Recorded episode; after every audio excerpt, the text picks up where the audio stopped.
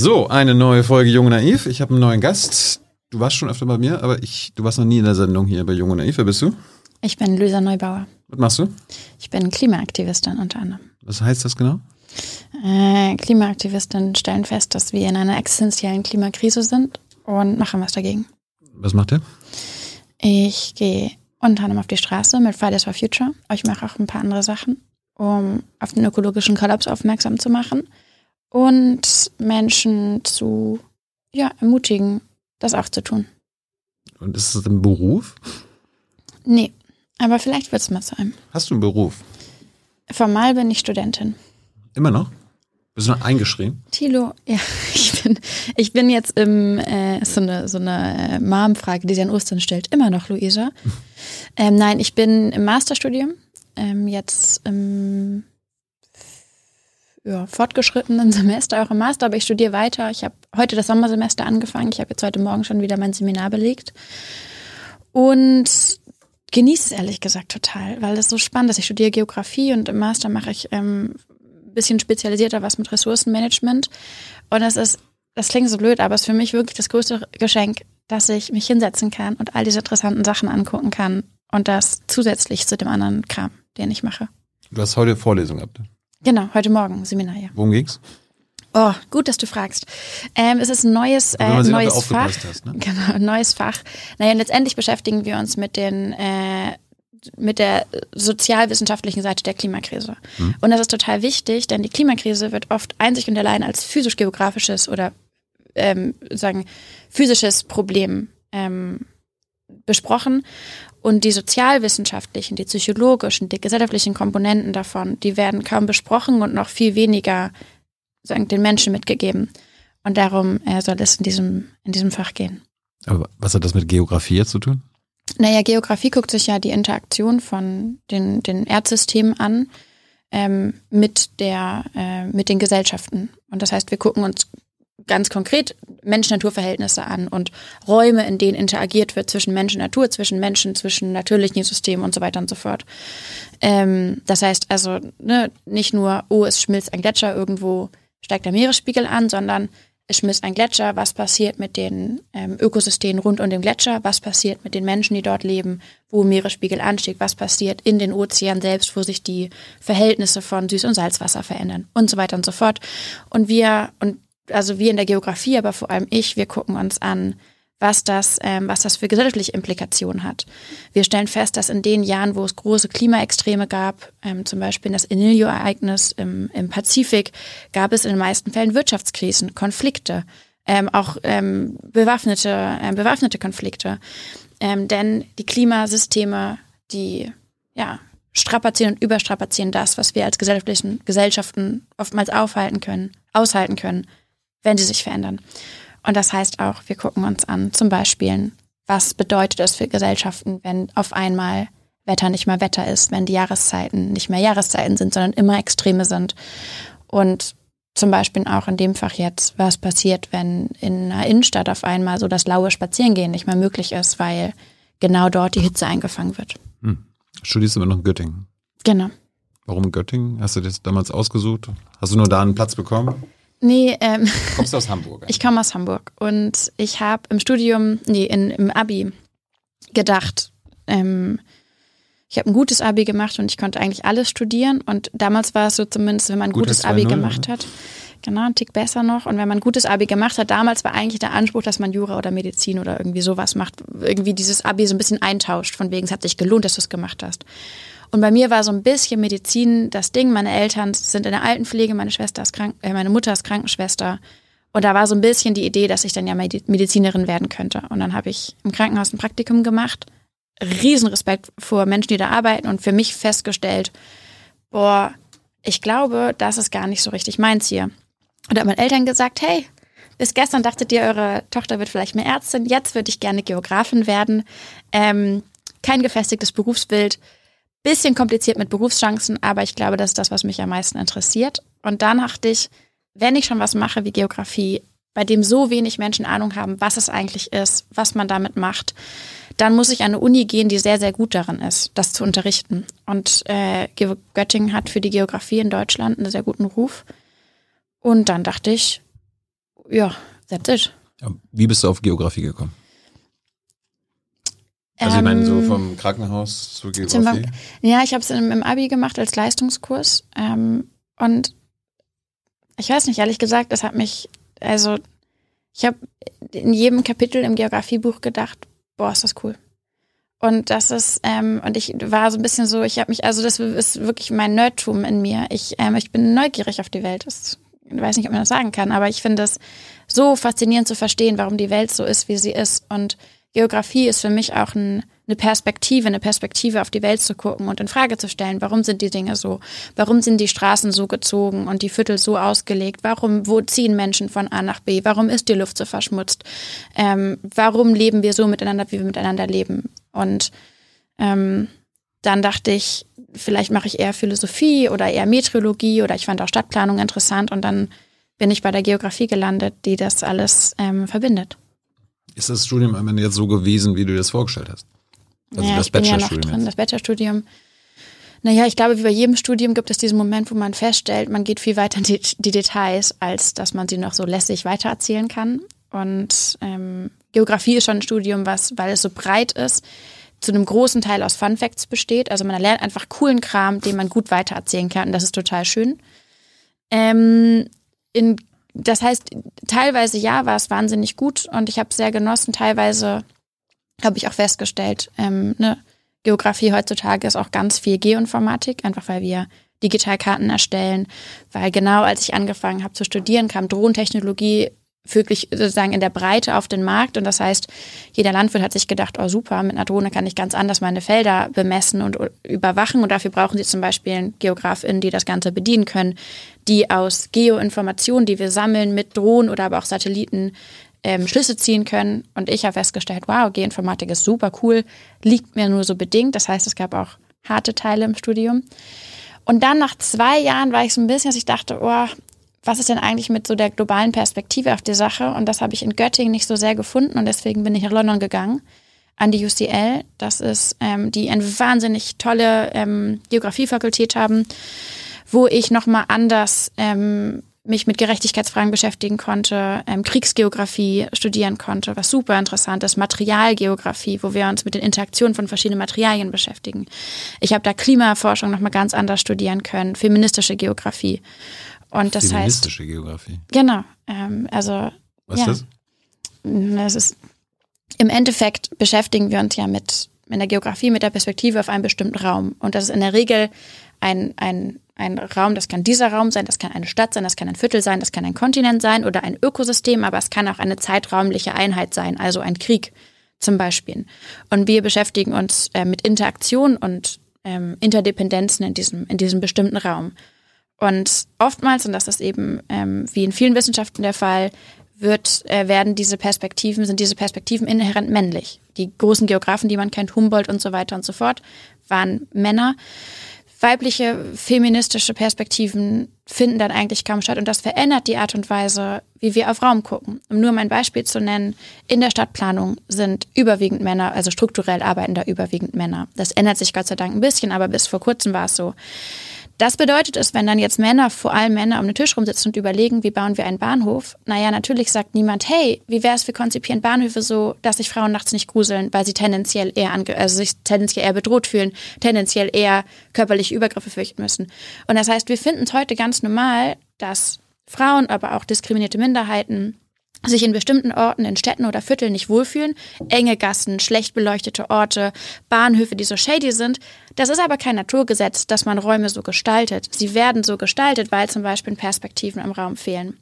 Und in, in kriegerischen Konflikten ist es oftmals so, dass auch wie wir Geschichte lernen, ähm, dann ein Krieg fängt an, formal, das lernen wir alle in der Schule, wenn ein Mann auf einen anderen schießt und der Krieg hört auf, wenn sich zwei Männer die Hand schütteln. Pauschal formuliert. Was passiert mit den, mit den Frauen, mit den, mit den weiblichen Perspektiven in diesem Raum? Im Irakkrieg hat man das gemerkt. Da hat sich für viele Frauen nach sogenannten Kriegsende nichts verändert. Nur, dass sozusagen eine Art von kriegerischer Handlung nicht mehr stattgefunden hat. Die Belastung, der Stress, die Sorge, die Angst, die, die, die emotionale Belastung, die, die blieb da. Für viele, und das hat man da eben in Untersuchungen gut rausgefunden, für viele Frauen in diesem Konflikt, in diesem Krieg, war der Krieg dann nicht vorbei, als man Mann gesagt hat, der Krieg ist vorbei. Das nur um zwei Beispiele zu nennen. Und das heißt, in der feministischen Geografie beschäftigen wir uns eben mit den, mit den Perspektiven, die in der klassischen geografischen Forschung ganz selten vorkommen und eben dann teilweise ne, mit mehr oder weniger katastrophalen Konsequenzen.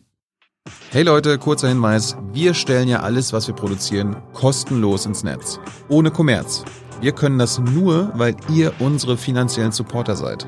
Das funktioniert seit Jahren und so soll es bleiben. Jeder Euro zählt, per Überweisung oder PayPal. Schaut einfach in die Podcast-Beschreibung und jetzt geht's weiter. Gibt es da irgendwie, du hast dein Nerdtum angesprochen, gibt es da einen Fun-Fact, den man wissen sollte zum Thema feministische Geografie? Naja, ich finde es super spannend, darüber nachzudenken, ähm, tatsächlich, warum Städte so gebaut sind, wie sie sind. Eine, na, ein Fun-Fact vielleicht, ähm, warum es, oh, ich, es geht irgendwie so, oder eine Zeit lang war es so, dass ähm, Wege, also in, in bestimmten Orten, wo es, wo ähm, im Winter die Wege vereist sind, haben sich überproportional viele Frauen im Winter ähm, Knochen gebrochen. Und irgendwann hat man mal überlegt, warum ist das so? Warum haben wir so viele verletzte Frauen in Krankenhäusern? Ja, weil. Also mit Fahrradfahren und Stürzen? Nee, genau, ich kann nicht so gut Fahrrad fahren. Oh, die Frauen. Nee, weil man ähm, überlegt hat, ähm, weil man die Wege gestreut hat, aber man hat nur die Wege gestreut, die Männer zu ihren Büros gehen, also vor allem Innenstädtewege und zwar direkte Wege, also mhm. immer die kürzesten Wege vom Bahnhof zu den Büros. Man weiß aber, wenn man Bewegungsmuster anguckt, gehen Männer, ne, die dann arbeiten, gehen zum Büro, die gehen direkte Wege, Frauen bringen die, Kita, bringen, bringen die Kinder noch zur Kita, gehen noch einkaufen, gucken noch bei der Apotheke dabei und gehen diese langen, längeren Wege, die dann oftmals nicht ähm, gestreut sind. Und das ist eben die Sache. Man nimmt die Sachen für geschenkt, man guckt nicht genau hin und das mache ich so gerne in der Geografie, dass wir, dass wir hingucken, warum die Sachen so sind. Wer saß im Raum, als etwas gestaltet wurde und wer nicht. Würden deine Prof sagen, du bist eine gute Studentin? Boah, puh, da musst du sie, glaube ich, selbst fragen. Ich würde sagen, da gibt es auf jeden Fall gemischte Gefühle.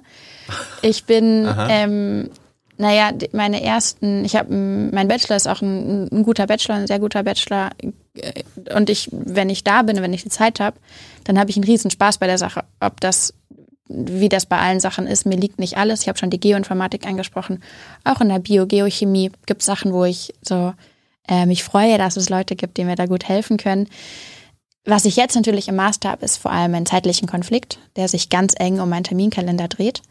Und das führt teilweise dazu, dass es auf jeden Fall in der Uni schwierig ist. Und was ich aber mache, ist eine Frage, die mir übrigens sehr oft gestellt wird, wie ich das mache mit den ganzen Dingen, dass ich einerseits natürlich ein bisschen langsamer studiere und auf der anderen Seite probiere ich direkt am Anfang vom Semester so ein Erwartungsmanagement mit meinen ProfessorenInnen zu, zu betreiben. Also ich schreibe dann eine Mail und sage, hey, ich bin Luisa Neubauer, ich habe wenig Zeit. Nee, ich sag, nee, nee, nee, ich sag, ähm, ich möchte gerne diesen Kurs belegen und ich werde perspektivisch dreimal fehlen und Sie müssen nicht tolerant sein, das ist völlig in Ordnung, es sollten für alle die gleichen Regeln gelten. Ähm, wenn das so ist, sagen Sie mir gerne jetzt Bescheid. Wenn es aber die Möglichkeit gibt, dass wir am Anfang vom Semester eine Flexibilität einräumen, die dann für alle gilt, dann freue ich mich. Und dann mit Corona war es natürlich nochmal so, dass einfach viele auch darauf angewiesen waren, dass Professoren ein bisschen flexibler waren. Und das tatsächlich ähm, ne, das Prüfung muss ich trotzdem schreiben, Hausarbeit muss ich trotzdem schreiben. Aber ich habe festgestellt, dass es mich im Studium oder dass es grundsätzlich im Studium mir geholfen hat, ne, offen damit umzugehen, warum ich aus irgendwelchen Gründen was so mache, wie ich es mache. Und manche Professoren haben dann gesagt, so, ja gut, Frau Neuber, dann sind Sie vielleicht in diesem Kurs hier falsch. Und dann sage ich, das ist völlig in Ordnung, so ist das. Ach so, so reagieren die auch.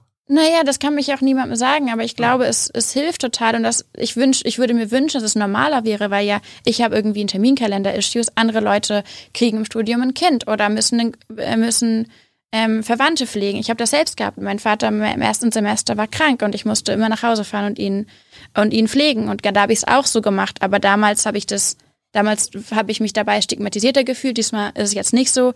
Aber grundsätzlich glaube ich, würde es in Ausbildungs- oder Berufsverhältnissen total helfen, wenn man es normalisieren würde, die eigenen Bedürfnisse zu kommunizieren, auch wenn das vielleicht dann, ne, wenn das nicht eins zu eins mit den Vorgaben übereinstimmt. Haben Professorinnen anders reagiert als Professoren? Boah, da kann ich jetzt, glaube ich, keine empirisch äh, gesicherte Aussage zu treffen, weil ich habe drei Professoren, mhm. zwei Männer, eine Frau. Und äh, das konnte ich jetzt nicht auf Geschlechter zurückführen ähm, wie da sich wer verhalten hat. Und dann viel arbeite ich auch mit so Doktoranden und so. Und ich kann auch sagen, ne, nicht, dass es hier äh, unter den Tisch fällt, die Uni Göttingen und auch die Geografie in Göttingen. Ähm, ist ein ganz warmer Ort. Und ich war da, ich habe da auch viel so ehrenamtliche, ehrenamtliche Sachen gemacht. Ich war in der Studienkommission und so ähm, für Fridays for Future. Und die sind eigentlich in aller, allermeisten Fällen sind die ähm, ja entgegenkommen, nicht nur mit mir, sondern auch mit so allen möglichen Studierenden, die ihre kleinen, großen Issues mitbringen.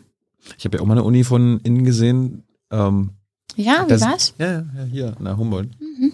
Da sind ja nicht alle so cool. Also da hätten, glaube ich, einige Profs gesagt, so, äh, dass sie ihr Privatleben jetzt hier unterordnen wollen, ähm, basierend auf ihrem Kalender, was sie sonst noch so treiben. Das ist aber nicht akzeptabel. Ja, und da finde ich, ähm, ne, kann man so sehen, das ist total legitim, das sage ich auch. Ich frage mich, und das ist ja eine große Kritik, die ich am Geografiestudium grundsätzlich habe oder vielleicht auch an der, ähm, an der Ausbildung an vielen Unis. Ich frage mich so ein bisschen, wie man sich das vorstellt. Man bringt uns Leuten dann bei, übrigens, so geht die Welt zugrunde, und räumt aber keinen Raum ein, um dagegen was zu tun, um das Wissen irgendwie anzuwenden. Und ich habe ne, mein großer Auslöser dafür, unter anderem so Aktivistin zu werden, wie ich das bin, war, dass ich in der Vorlesung saß und wir lernen, wie die planetaren Grenzen gesprengt werden. Und wir sitzen da ne, und hören uns da vorne an, was eigentlich gerade passiert. Unsere Professoren, die sagen, ja, das haben wir vor fünf Jahren so prognostiziert, ist praktisch genauso eingetreten, bisschen schlimmer noch. Ähm, ja, die politischen Warnungen, die waren leider irgendwie nicht so richtig da. Und ich gucke mich um und denke so, Leute, so, müsste nicht irgendwer aufspringen, müsste nicht irgendwer sagen, hey, das soll nicht so sein. Hey, was machen wir denn eigentlich? Was sitzen wir hier und denken, dass das Wissen darüber genug ist, dass mit irgendwem Gefallen getan ist, dass wir das jetzt auch rezipieren können. Und es ist absurd. Dann geht man in, in, in die Pause, die, die Vorlesung ist vorbei und man redet darüber, was es in der Mensa gibt, als würde diese, diese ganzen Inhalte nur genau in dem Augenblick stattfinden, wo wir da in der Vorlesung sitzen. Das ist doch krass, dass da kein Professor, und das war bei uns eben auch so, kein Professor sagt, Leute, Übrigens, kurze Warnung, das ist eure Zukunft, das ist euer Leben, das, sind die, das ist die Gegenwart von Menschen eurem Alter auf anderen Kontinenten. Das sollte euch nicht egal sein und ihr solltet euch in diesem Augenblick überlegen, was macht ihr daraus? Wie verhaltet ihr euch dazu? Nicht nur als Studierende, sondern als Mensch in einer existenziellen Krise. Und diesen, auf diesen Moment ne, habe ich eben vergeblich warum, gewartet. Warum machen die Profs das nicht? Hast mal nachgefragt? Ja. Oder kannst du dir das erklären? Also wir sprechen natürlich viel mit, ähm, viel mit den, mit den WissenschaftlerInnen, auch mit Scientists for Future. Und es gibt natürlich ProfessorInnen, die das so machen, die da einen anderen Anspruch dran haben. Und zum Beispiel in Göttingen ähm, gab es jetzt auch Entwicklung. Also ich habe auch darüber gesprochen und mittlerweile zum Beispiel kann man sich Ehrenamt anerkennen lassen und bekommt dann drei, drei Credits in einem Semester. Und das habe ich auch äh, sagen öffentlich begrüßt, dass das, äh, dass ist, das, ist dass es sich das verändert. Ehrenamt, man kann, wenn man, das muss man natürlich nachweisen, so finde ich auch gut, aber wenn man bei uns in der, das macht, also Klimaaktivismus, dann wird es eigentlich anerkannt als Ehrenamt, was ich total angemessen finde. Menschen arbeiten bei uns 24-7 teilweise und es ist ja, also es ist offensichtlich eine Art von Ehrenamt, die aber, ja, der sozusagen ein bisschen verrückt funktioniert, weil normalerweise versteht sich ja Ehrenamt als so ein bisschen so eine Art Charity-Arbeit. Man macht was, was man macht und wenn man es nicht macht, ist es auch nicht so wild wenn wir das, was wir machen, nicht machen, dann stagniert halt die Klimapolitik. Also dann hätte es 2019 diese ganze Entwicklung wahrscheinlich nicht gegeben. Also Ehrenamt ist sozusagen vielleicht ein bisschen beschönigender Titel. Ähm, aber ja, ich, ich glaube, ein Problem, also um auf deine Frage zurückzukommen, ein großes Problem, vor dem wir stehen, ist, dass ähm, in, in, in vielen Teilen von so Akademia und von studentischen Ausbildungen noch nicht wirklich diese Realität davon angekommen ist, dass wir oder wie wenig Zeit ist, wie drastisch die Lage ist. Und dass wir ganz inhärent hinterfragen müssen, in welchen Strukturen sprechen wir über die Klimakrise, was machen wir und ne, was machen wir diejenigen, die so viel Ahnung haben, die in, den, in der Geografie in Deutschland, ne, wir sind, wir, wir haben, wir wissen so überdurchschnittlich gut Bescheid über die, die, die, den Kollaps der ökologischen Systeme genau in diesem Augenblick. Und es ist nicht, ähm, es ist in den, in den Systemen drumherum, in den universitären Strukturen scheinbar, ja, zumindest auch nicht flächendeckend die, die Botschaft angekommen, dass es, dass sich aus diesem Wissen eine Verantwortung ergibt. Ich frage mich gerade, welche Rolle da der Bachelor äh, oder das Bachelorstudium an sich ähm, spielt, weil es ist auch mal eine häufige Kritik der letzten 20 Jahre, diese Verschulung, ganz, ganz schnell, alles in drei Jahren. Mhm.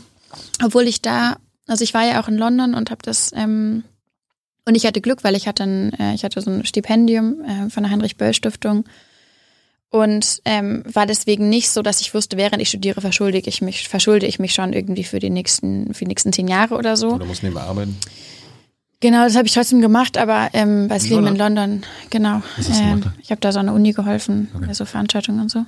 Ja. Ähm, jetzt nicht so. Und ich habe, und ich habe, wie waren das nochmal? Oh, ich glaube, ich habe an der Fakultät so Coffee Sessions und sowas betreut. Ähm, aber ich habe auch, ich habe auch geschrieben Artikel und sowas. Aber ähm, in, nee, in London habe ich das nochmal anders erlebt, dass da der Stundenplan ja auch so gewaltig ist, dass man, also wir sind bis abends saßen wir bis abends um 23 Uhr in der Bib und dann konnten wir noch ein, ein, Bier trinken gehen danach und dann ist man am nächsten Morgen um 8 aber wieder da. Und da, ich glaube auch durch diese zusätzliche finanzielle Belastung, die nochmal anders krass ist, weil es auch London ist, weil es diese Unis sind, die schon ne, so viel kosten, war das, da dachte ich so im Vergleich, wow, in Deutschland ist ja richtig viel Raum für Aktivismus und Engagement. Aber stimmt natürlich, man muss sich fragen, ähm, wie sorgt man dafür, dass zum Beispiel Aktivismus oder Engagement im Studium nicht nur was ist, was sich Leute leisten können müssen. Und das ist ja oft ein, das ist ein Problem ne, in Deutschland. Ich kann mir Zeit lassen, ich bin nicht auf BAföG angewiesen. Es sieht ganz anders aus in den BAföG-Realitäten. Ähm, das gleiche gilt für Menschen, die ähm, kein Stipendium haben und so weiter und so fort. Also natürlich, du hast recht, da verschärfen sich Strukturen, die am Ende dafür sorgen, dass irgendwie nur Privi oder vor allem vorrangig privilegierte Perspektiven dann gehört werden in Engagementbereichen und so. Äh, Bachelorarbeit hast du geschrieben, ja? Ja. Thema?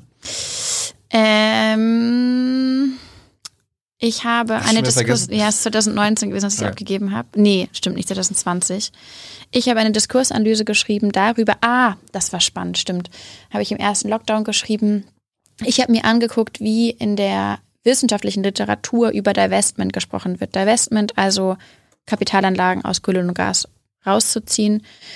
Und ich habe das, da hat mein Aktivismus ein bisschen angefangen im, im, in der Divestment-Bewegung. Wir haben die Gruppe in Göttingen gegründet und dann auch an der Uni weitergemacht und die Stadt und die Uni Göttingen dazu gebracht, dass sie ihre großen Kapitalanlagen bei viel Geld nachhaltig anlegen und ihre Anlagen aus Kohle- und Gasinvestitionen rausziehen. Und ich wollte mir daraufhin angucken, ähm, wie wissenschaftlich darüber gesprochen wird, wie zum Beispiel Ökonomen auf Divestment gucken, Anthropologen, KulturwissenschaftlerInnen, Sozialwissenschaften und so weiter und so fort. Und bestanden, ja? Ja. Was, was ist das ist, da habe ich übrigens, eine, ne, du hast gefragt, wie ich im Studium performt habe. Mhm. Das war 2020 und ähm, wir erinnern uns, äh, und ich habe kurz davor ein Buch rausgebracht und da waren wir super penibel mit Ressourcen. Und in dieser Bachelorarbeit würde ich, habe ich die Hälfte der Zeit nur gecheckt, dass nichts daran falsch ist, dass, dass da nichts, keine zwei Wörter irgendwie äh, irgendwie einen Vorwurf von wegen Plagiat und sowas mit sich bringen können, weil ich äh, schon bei diesem Buch dachte, das ist eine Sache, die mir niemals im Leben passieren wird. Ich mir, also, oder soll. Und äh, deswegen war ich da sehr, es war eine gute Arbeit, aber auch weil ich die Zeit da reingesteckt habe, dass es richtig, richtig neat ist. Warum hast du jetzt äh, Master Geografie weiter und hättest du auch einen anderen Master machen können oder das irgendwie kombinieren können? Was willst du, was willst du werden? Will Luisa Neubauer irgendwann Geografin werden oder was? Geografin, wie wir so bescheiden. Geografin? Das ist so ein Geografie-Joke. So sorry. Es gibt davon viele. Ähm, Gut. Ehrlich gesagt, ich glaube. Wo siehst du dich in zehn Jahren? Ja. Wenn wir, wenn wir die Welt gerettet haben. Ich wollte gerade sagen, ich weiß nicht, ob diese Frage, was willst du mal werden? Also, ja, zur Hälfte finde ich die patriarchal und zur anderen oder paternalistisch und zur anderen Hälfte finde ich sie, glaube ich, ein bisschen merkwürdig in dieser Zeit, in der wir wissen, in den nächsten drei Jahren muss Gewaltiges in der Klimapolitik passieren, in den nächsten acht Jahren auch. Ich, ich, ich frage das ja immer, in der Regel habe ich Gäste, die was angefangen haben zu studieren und dann ganz anders irgendwo ja, genau. angekommen Ach so. sind. Und jetzt, da muss ich vielleicht darüber halt sprechen, was, anderes, was, ne? wollte ne? ich werden, oder? Ja. Also, wolltest du mal Geografin werden? Nee, ich wollte mal ähm, in die, also tatsächlich in, eine Art Klimakommunikation gehen. Und früher, also wenn ich mit meinen Freunden drüber gesprochen habe, vor fünf Jahren oder so, dann wollte ich eigentlich, ich habe das dann so gesagt, ich möchte den ganzen Tag lang über das Klima reden. So. Und dann dachte ich, vielleicht kann man irgendwo irgendwas mit Bildung machen oder mit Medienarbeit. Ich habe auch schon immer viele Artikel geschrieben und damals, da war ich aber noch nicht, da war auch die Klimakrise in meinem Kopf nicht so oder in meinem, in meinem Leben nicht so angekommen, wie sie eigentlich schon existiert hatte. Damals dachte ich, wir sind in der Klimakrise. Das ist schlimm und deswegen wäre es hilfreich, würde ich mehr über das Klima reden. Das ist eine nette Idee, aber funktioniert natürlich nicht, weil nur über das Klima reden reicht nicht. Ähm, wir müssen uns organisieren, wir müssen uns zusammentun, wir müssen Druck ausüben. Und es war aber für mich der Versuch, die Klimakrise in meine Komfortzone einzubauen. Und meine Komfortzone ist, ne, ich finde es interessant, über die Dinge zu reden. Und ich, äh, ich habe nicht die allergroßen, also nicht die allergrößten Schwierigkeiten, mich so äh, zu artikulieren. Und dann ist das doch super, das ist doch ein Match. Das dachte ich. Hm. Und ich, äh, ein Berufsbild konkret hatte ich aber nicht vor Augen. Und. Aber das ist jetzt eigentlich nicht mehr nötig, Master nochmal zu machen, oder? Ja, das hatte ich ja eingangs gesagt. Das ist für mich so ein Glück, dass ich dass, dass ich mich hinsetzen kann und da kommt jemand, der wahnsinnig klug ist oder die wahnsinnig klug ist, viel gelesen hat und sich die Zeit nimmt und die Ruhe nimmt, mit uns das zu diskutieren und uns herausfordert und intellektuell ähm, ausbildet. Das ist so schön und ich, ähm, ja, aber ich genieße es wirklich, dass ich das machen kann und dass ich am Ende, also was dann, also dass ich am Ende irgendeine bestimmte Form von Abschluss habe, darauf, darauf kommt es nicht an für mich, deswegen mache ich das nicht, sondern weil ich es spannend finde. Okay. Äh, als BAföG bekommst du ja nicht, ne? Hast du, noch, nee. hast du noch ein Stipendium? Wie, wie finanzierst du dein Studium? Hast du noch einen hm. Nebenjob? Hm, ich habe einen Podcast. Damit verdienst du Geld? Nein, also nicht, nicht ernsthaft, nee. Ähm, sondern, ja, also mein Studium, das geht ja, ich wie, wie finanziert bin Studentin und ich, ihr Leben? Also ja, ihr bekommt jetzt von Price for Future kein Geld, oder? Nee, ist alles, äh, ist alles unbezahlt. Nee, ich habe, also ich bin ja in vergleichsweise privilegiert, weil ich ab und zu ein Buch schreiben kann und das ist eigentlich mein, meine Art und Weise, Miete zu bezahlen. Mhm. Ähm, und ansonsten muss ich ja nicht so wahnsinnig viel bezahlen. Also ich bin ja auch so, was fällt an? Ich bekomme eine, äh, eine Rente, eine Halbwaisenrente. Ja. Und das ist das. Und ähm, das ist ein Konstrukt in Anführungszeichen, was jetzt ähm, für mich ganz gut funktioniert, was aber ein Riesenproblem ist, dass wir eigentlich in der Breite Aktivistinnen finanzieren müssen, die eben nicht alle paar Jahre ein Buch schreiben, mhm. aber trotzdem wahnsinnig wichtige Arbeiten machen. Und das ist eine ganz große Frage, die sich, finde ich, jetzt nicht nur per se für Fridays for Future stellt, sondern für uns als Gesellschaft. Überall erkennen Leute die ganze Zeit an, wie wichtig Aktivismus ist und wie toll es ist, dass sich Menschen engagieren. Alle oder die allermeisten finden auch, dass es toll, wenn sich nicht nur die Privilegiertesten der Privilegierten engagieren können. Ja, und dann muss man sich irgendwie fragen, okay, wie stellt man sich das vor? Wie soll das gemacht werden? Und wenn wir uns überlegen, okay, der Zeitraum der nächsten drei Jahre ist alles entscheidend oder sehr, sehr viel entscheidend, dann müssen wir doch massivst daran arbeiten, dass Leute nicht daran gebunden sind, noch neben dem Studium 20 Stunden in der Woche zu arbeiten. Habe ich auch mal gemacht, lässt sich nur sehr bedingt vereinbaren, kann ich aus Erfahrung sagen. Ähm, sondern darüber hinaus Konstrukte zu erdenken, Fellowships, in denen Aktivistinnen gefördert werden, Stipendiaten, Stipendien oder sowas. Und ich, äh, ja, ich, keine Ahnung, ich würde da sehr an alle appellieren, sich darüber Gedanken zu machen, wenn man Bewegung in einer Demokratie möchte und gesellschaftlichen Druck in Zeiten der Klimakrise, dann kann man nicht davon ausgehen, dass das sozusagen auf Dauer einfach so läuft, weil alle das so wichtig finden, weil das zahlt noch keine Miete. Habt ihr schon einen Plan? Bei, naja, wir als Bewegung, also naja, ich, deswegen würde ich sagen, das liegt, das ist, glaube ich, nicht unser ureigenes Problem, sondern es ist ein, ähm, da sind alle sagen, gefragt. Dass irgendwelche Gruppen sich gebildet haben. Nee, was wir natürlich erleben, ist, dass mittlerweile, das ist schon mal gut, immer mehr ähm, Möglichkeiten in, also für Menschen entstehen, in irgendeinem Klimakontext zu arbeiten. Also Menschen, die sich in, in im medialen Bereich auf Klimaexpertise fokussiert haben. Ähm, NGOs schaffen immer mehr Stellen und so, aber das kann es leider nicht sein. Also da fehlt auf jeden Fall noch was. Wie viele privilegierte Menschen sind an der Spitze von Fridays, was glaubst du? Wir hatten ja letztens auch Carla hier ja, was heißt privilegiert? Also ich glaube, also du kannst ja von dir ausgehen. Du meinst ja auch, du bist privilegiert. Ja, auf jeden Fall. Ich ähm, also überdurchschnittlich viel hm. aufgrund der sehr sehr vielen strukturellen Probleme, die wir schon eben besprochen haben. Und natürlich auch, das darf man einfach nicht vergessen, dass natürlich bestimmte Gruppen andere Gruppen anziehen und dann ähm, ne, die, wenn sich Menschen nicht gesehen fühlen und ähm, nicht wieder gespiegelt fühlen. Mhm dann ist es natürlich was anderes. Das ist eine, ähm, ja, voll die Aufgabe. Wie, wie geht ihr damit um? Ich meine, haben sich auch online Leute gemeldet, die fragen sich, warum sich Gruppen wie BIPOX for Future überhaupt gründen müssen. Mhm. Bei so einer progressiven so. Gruppe wie Fridays.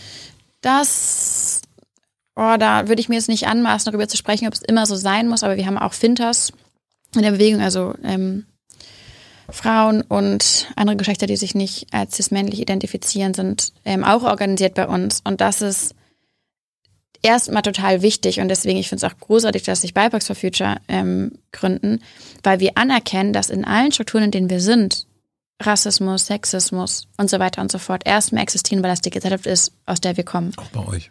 Und wir reproduzieren das natürlich. Es wäre auch Quatsch, davon auszugehen, wie naiv wäre das bitte. Und es wäre ähm, anmaßend, davon auszugehen, nur weil wir irgendwie Sachen für die gute Sache irgendwas machen, dass es bei uns nicht strukturelle Diskriminierung gibt. Ähm, Gib ein Beispiel. Naja, zum Beispiel die Frage, also aus der, ähm, ich will es nicht Erfahrung von BIPOX in Rise of Future reproduzieren, die ich nicht selbst gemacht habe, aber zum Beispiel um auf die ähm, feministische Frage einzugehen. Natürlich haben wir uns irgendwann fragen müssen, Moment, wer hat eigentlich welchen Redeanteil in unseren Telefonkonferenzen?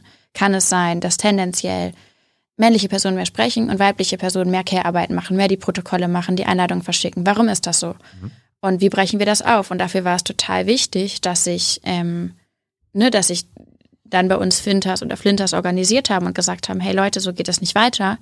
Ähm, wir müssen hier strukturell mal rangehen. Wie sorgen wir mit Quoten, mit Workshops, mit Weiterbildung, mit Awareness-Veranstaltung dafür, dass sich so ganz, ganz internalisierte, zum Beispiel in Sexismen, nicht bei uns so krass reproduzieren, dass, dann, dass wir uns dem entgegenstellen. Und dann sagen manchmal von außen viele, oh, habt ihr nicht andere Probleme? Und ich glaube, wir als gesellschaftliche Bewegung, wir wollen auch vorleben, wie es anders gehen kann. Und da müssen wir das auch gucken, wie wir das auf die Kette bekommen. Und in dem Sinne ist es erstmal gut, dass man anerkennt, wo sind die strukturellen ähm, Diskriminierungen, dass man dafür einen Raum schafft, dass das angesprochen werden kann, dass wir nicht, ne, das gibt ja auch eine, eine Kultur des Silencing, dass man sagt, oh nein, wir dürfen das nicht machen, weil was denkt die Öffentlichkeit und so, sondern im Gegenteil, dass wir sagen, ja klar, es muss auf den Tisch kommen und dann müssen wir uns eben überlegen, wie gehen wir das an. Das klappt in auf gar keinen Fall allen Fällen immer gut, weil das auch alles Lernprozesse sind und weil es auch ne, Reflexe gibt. Aber das erstmal anzugehen ist entscheidend. Und ne, wenn das nicht passiert, dann ist es überhaupt gar kein Wunder, dass das passiert, was gerade bei den Linken in Hessen abgeht. Habt ihr denn irgendwelche Strukturen schon geändert jetzt in den letzten drei Jahren? Also wo, in, Na klar, wir wo haben die BIPOX also, for Future jetzt nicht mehr meckern müssen, dass der Umgang mit Rassismus so schlecht ist in der Bewegung. Ähm, das sind zwei unterschiedliche Fragen. Das eine ist, baut man Strukturen auf, um dem entgegenzustehen. Mhm. Die andere Frage ist, wie, wie wirkt sich das in, in, in der Bewegungsrealität auf? Und nur eine Struktur ändert man nichts an der Realität. Mhm. Aber eine Struktur kann ein Weg sein. Und wir fangen bei den Strukturen an. Wir sind, ähm, also wie gesagt, ich äh, finde, ich bin nicht die Person, die jetzt diese Erfahrung hier reflektieren sollte, weil ich mache die Erfahrung nicht als weiße Frau. Ähm, aber für uns können wir auf jeden Fall feststellen, es gibt wahnsinnig viel zu tun in Sachen ähm, Rassismusbekämpfung, an der ähm, Diskriminierung gegenüber weiblichen und anderen Geschlechtern. Da haben wir zumindest schon mal mehr Strukturen auf jeden Fall und Orte gefunden, wo es an, an die sich Menschen wenden können. Das ist ne, auch mit ähm, Harassment und sowas. Das kennt man ja. Das ist ja eigentlich nichts Neues. Habt ihr mittlerweile so eine Quotenregelung? ja, natürlich. So 50-50 Mann, Frau oder? Ja, wir haben, äh, ja klar. Also das ist irgendwie auch logisch und man stellt das ja fest, das zeigen ja auch überall Quoten in der Umsetzung, machen sich irgendwann selbst überflüssig, weil es einfach normal wird. Mhm. Und das ist ja auch in dem Sinne, ist die Quote ja auch vor allem eine Normverschiebung. Falls ihr Fragen habt an Luisa, her damit in den Live-Chat. Hans ist da, stellt sie am Ende. Äh, Fridays for Future. Jetzt erklären uns das mal. Ist das irgendwie, ist das ein Verein? Ist das oh. ein deutschlandweites Ding? Gibt es da einen Vorstand? Äh, bist du die Vorstandsvorsitzende? Äh, wie ist das organisiert? Ist das wie eine Partei organisiert, ne? Also Bundespartei, Landespartei? Erklär uns das mal. Okay. Also Fridays for Future ist erstmal eine Idee, ähm, die man schon, glaube ich, ganz gut auf Greta zurückführen kann. Die aus 2018. Die hat das Wort, oder zumindest Fridays for Future ist, glaube ich, was, was von ihr kommt und dazu connectet halt das Streikkonzept, dass man freitags was macht. Also sie gehen ja nicht in die Schule, andere haben es anders gemacht. Mhm. Und daraus hat sich dieser For Future Kosmos gegründet. Und dann gibt es in der Regel, das ist jetzt eine sehr ausartende Debatte, ich probiere es ein bisschen kurz zu halten, dann gibt es Fridays for Future in fast allen Ländern auf der Welt. Und in manchen Ländern wie Deutschland sind wir eben sehr breit als Bewegung organisiert. Ähm, in der wir Lokalgruppen haben, das sind unsere Ortsgruppen. Es gibt eine Bundesebene, es gibt Arbeitsgruppen in, in verschiedenen Konstellationen. Und was wir dazu noch haben, ist dieser ganze Kosmos der For Future Gruppen. Parents for Future, Scientists for Future, Psychologists for Future, Architects for Future. Das sind oft Berufs- oder Altersgruppen, die sich angedockt an uns auch noch organisieren. Was wahnsinnig schön ist übrigens. Ich bin total glücklich, dass es das gibt und dass es viel normaler wird, sich in seinem Beruf auch zu fragen, was mache ich hier eigentlich? Mhm. Oder ähm, ne, dass sich, dass wir das dieses Dogma von Aktivismus ist irgendwie, was man jung macht und dann, wenn man nicht mehr jung ist, dann kann man es auch nicht mehr machen, dass wir das auflösen, sondern feststellen, egal wie alt du bist, egal aus welcher Generation, egal was du arbeitest, du bist gebraucht und vor allem, du bist willkommen. Hier ist ein Ort, wo du sein kannst. Zum Beispiel Architects for Future, Pädagogen for Future, Sozialarbeiter for Future, was auch immer. Mhm. Und ähm, oder Parents oder Grandparents for Future. Und dann haben wir vor 2019, als wir anfingen, uns sozusagen so viel zu organisieren in Deutschland, wurde uns immer gesagt, wir müssen jetzt irgendwas unbedingt gründen. Wir müssen jetzt ein Verein sein. Wir müssen jetzt eine Partei werden. Wir müssen jetzt irgendwas machen, um dem Ganzen eine Form zu geben. Und es ist interessant, das war uns damals nicht so klar, aber retrospektiv würde ich fast denken, dass auch der Versuch war, uns ein bisschen einzuhegen wenn wir ein Verein sind, sind wir nicht mehr so gefährlich, mhm. weil der Chaosfaktor fehlt, weil wir dann uns an bestimmte Regeln halten und ich glaube, es war ganz, der ganz große Versuch, uns irgendwelche Regeln zu geben, an die wir uns auch mal halten müssen. Endlich müssen die Kinder mal irgendwelche Regeln einhalten, weil damit haben sie es ja nicht so. Und wir haben es damals ähm, logistisch vor allem unmöglich gefunden, jetzt irgendwie einen Verein, dafür brauchst du eben Vorstand, dafür brauchst, musst du Menschen in bestimmte Positionen reinwählen, die da erstmal dauerhaft bleiben und das war was, was wir ähm, nicht, nicht gut fanden. Ähm, das, dem haben wir uns verwehrt und im Nachhinein denke ich, das war ganz, ganz wichtig, dass wir das nicht haben zugelassen, dass man uns irgendwo reinzwängt, was irgendwie bequem ist für alle Beteiligten, außer für uns. So. Und das heißt, wir haben uns dem verwehrt. Wir haben ein, ähm, wir haben jetzt mittlerweile einen Verein gegründet, an dem man spenden kann, dass wir ne, es war dann sehr schwierig, wie können wir, wie, wie gehen wir mit Spenden um, wo gehen die hin, wo kommen die weg und viele Leute wollten an uns spenden, aber dafür braucht man irgendwie ja wirklich eine Art Konstrukt mhm. und dafür gibt es mittlerweile einfach einen, einen, Verein, da haben wir einen, auch einen Vorstand, das sind aber nicht Fridays for Future Aktivistinnen, das sind ähm, Menschen, die wir anderweitig gefragt haben, um da keine Machtposition zu generieren, sondern... Das ist ein gemeinnütziger Verein dann, ja. Mhm, okay. Genau. Und ähm, genau, und das heißt, wir sind eine Bewegung und in dem Sinne haben wir unsere eigenen, unsere eigenen Strukturen, unsere eigenen Regeln, unsere, unsere eigenen Entscheidungsmechanismen. Das ist sehr aufwendig zu bauen erstmal. Wir müssen jetzt neu ausdenken, in welcher Form arbeiten wir zusammen. Und dann ist es aber schnell auch befreiend, weil wir müssen nicht Strukturen pflegen, die wir nicht brauchen. Wir müssen uns nicht an Regeln halten, die uns nicht zugutekommen. Und da ist ja oftmals die Tendenz mit so großen Institutionen, die dann irgendwann so bürokratisch und umständlich werden, dass sie eigentlich sich selbst so sehr im Wege stehen. Genau, und jetzt gibt es in Deutschland Ortsgruppen, hunderte Ortsgruppen, es gibt ähm, Arbeitsgruppen, ähm, wir haben Sprechende auf lokaler Ebene, aber auch auf bundesweiter Ebene immer für unsere großen Streiks. Und dann gibt es aber Fridays for Future natürlich auch in vielen anderen Ländern auf der Welt. Ähm, Gib uns mal ein Beispiel, ja. ihr, wollt, ihr wollt was beschließen. Mhm. Wie, keine Ahnung, Klimastreik an Datum X. Oh Gott, ja. Wie sind da die Entscheidungsprozesse? Wer, wer, Klimastreik ist jetzt eine gesonderte Situation, weil unser Klimastreik wird hier international entschieden. Das mhm. heißt, wir haben eine internationale Gruppe, die sich mit dem, wir können alle reingehen von Fridays for Future, die sich mit der ähm, Gibt es so eine Chatgruppe oder wie Genau, ist, ist ja auf Telegram und so. Und oder die sich mit unserem. Greta, Luisa, wie wär's? Leute, könnt ihr mal kurz uns ein Datum geben? Nee, Spaß. Ähm, nee, dann wird erstmal, oder das ist ein sehr aufwendiges Verfahren, das haben wir aber auch lange geprobt, äh, sozusagen probiert rauszufinden, wie es am besten geht. Kannst du es verraten? Ja, es ist, es ist kein, also ich wollte gerade sagen, es ist keine Rocket Science, es ist eigentlich doch ein bisschen Rocket Science. Also letztendlich probieren wir, wenn wir internationale Entscheidungen fällen, wie zum Beispiel ein Datum, probieren wir erstmal ähm, anzuerkennen, dass es zwar viele Ortsgruppen in Deutschland gibt, würden wir aber jetzt einfach jede Ortsgruppe hat eine Stimme, dann würden wir das machen, was wir in Deutschland gut finden. Das heißt, wir haben zum Beispiel ganz schnell so ein Proporz eingeführt, das ähm, nach Kontinenten gewichtet ist wie viele Stimmen wer bekommt.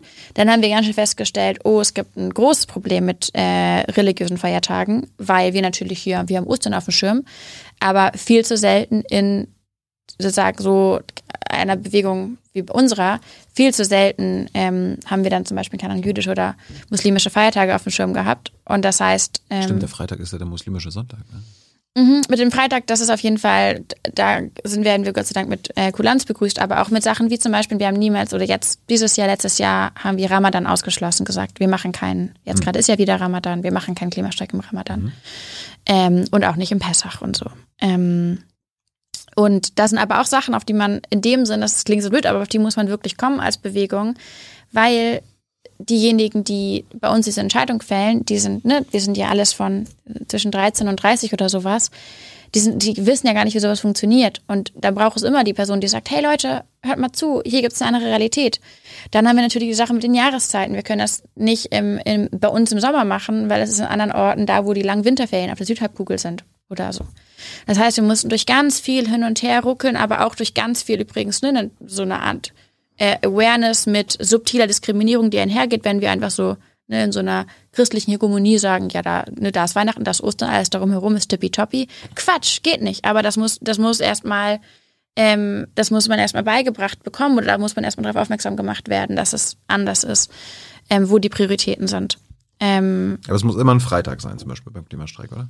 Und das ist, das liegt, steht im Namen, das ist ein Konzept, ja. Davon werden wir uns das erstmal, glaube ich, nicht lösen. Dann bleiben dann halt nicht so viele Daten übrig. Ja genau, und dann gibt es natürlich, und dann gibt es die Abstimmung, dann gibt es die Berechnung und dann gibt es ähm, Und Abstimmung so Mehrheit, Mehrheitsprinzip? Nee, das ist, wie gesagt, da gibt es einen Proport. Also das ah. kann jede Ortsgruppe abstimmen. Ähm, glaub, ja, vielleicht haben wir es auch mittlerweile geändert. Ähm, aber das können Menschen abstimmen, Ortsgruppen in der Regel. Und dann wird es aber runtergerechnet auf, ne, wo kommen eigentlich wie viele Stimmen her, wenn weniger ähm, Stimmen abgegeben werden aus, keine Ahnung, ähm, Subsahara-Afrika, dann wiegen die im Vergleich mehr und so.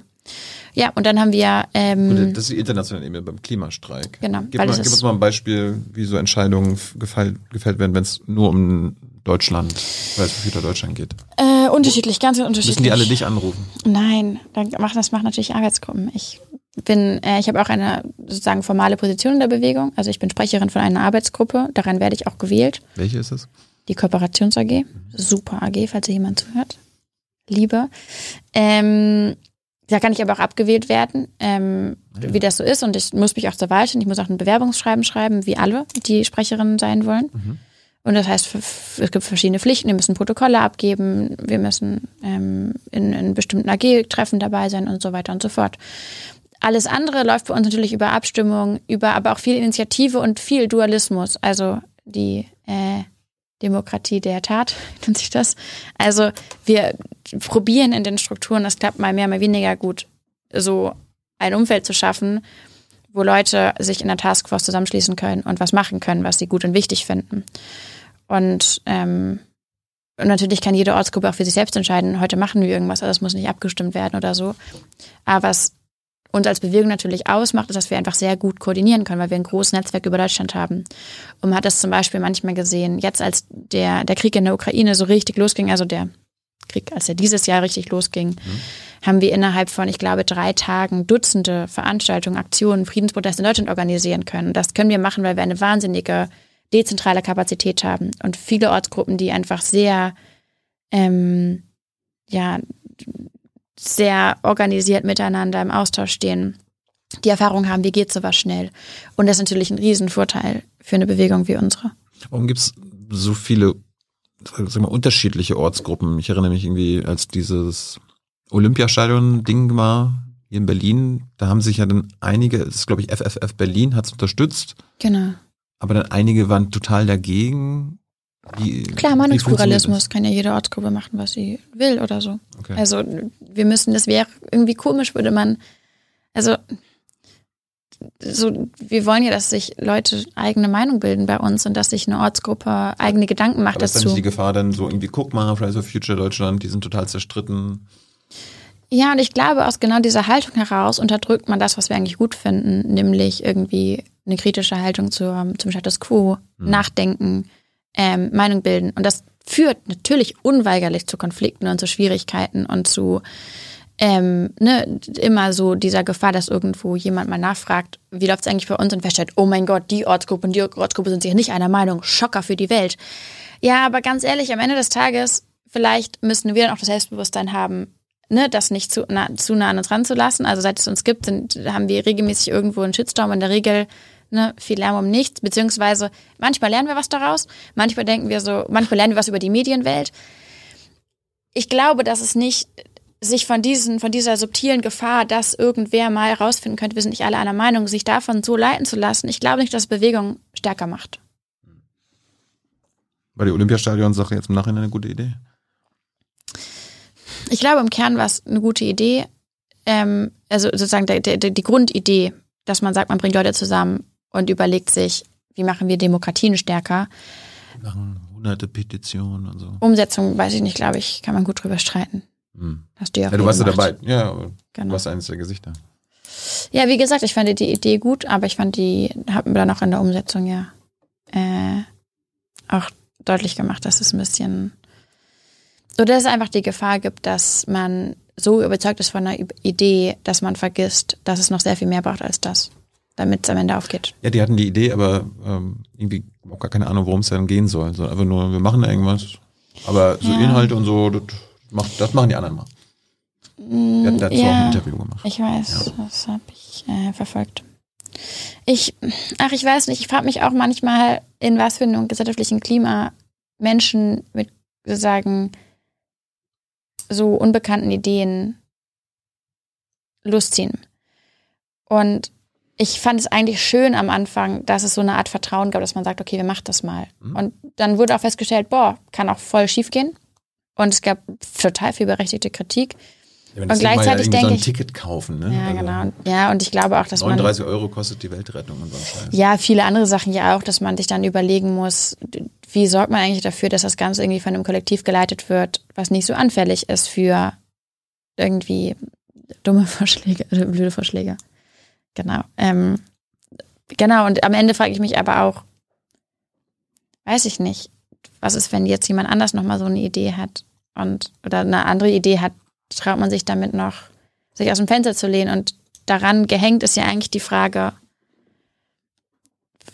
wir sind in einer so existenziellen Krise, dass wir von Leuten überall erwarten müssen, dass sie ihre Reputation aufs Spiel setzen. Dass wir rauskommen aus der Komfortzone, dass wir aufhören, uns so einzubilden, die Krise würde sich nach dem richten, was wir gerade angenehm finden zu tun. Sondern ne, daraus treten. Das habe ich 2019 total gemacht. Ich fand Klimastreiks Horror, die Vorstellung. Allein Demonstrationen zu organisieren, boah, so unangenehm, was machen, wenn niemand kommt? Ich hatte eine solche Angst, dass niemand kommt, als bei uh. den ersten Schrecks. Natürlich. Ah. Ich habe es dir erzählt, ich wollte übers, ich wollte übers Klima reden, weil ich Reden interessant finde und das Risiko dabei, dass irgendwas schief geht, nicht so groß ist. Und dann habe ich festgestellt, boah, fuck, das Reden alleine ist vielleicht gar nicht das, was wir brauchen, weil wenn niemand hinhört, wenn jemand was übers Klima redet, weil niemand übers Klima redet und niemand übers Klima reden möchte, aber was mache ich dann eigentlich? Belüge ich mich nicht ein bisschen selbst? Und dann dachte ich, oh, Fridays for Future ist interessant, aber ich bin ja gar keine Schülerin. Dann geht das ja nicht für mich. Und dann mhm. dachte ich, ja, dann macht das ja jemand anders bestimmt. Nö, das, dann dachte ich, diese ganzen Ausreden kommen ja dann, dann redet man sich das zurecht. Dann sagt man, ja, aber gibt es vielleicht auch jemanden, der es besser kann?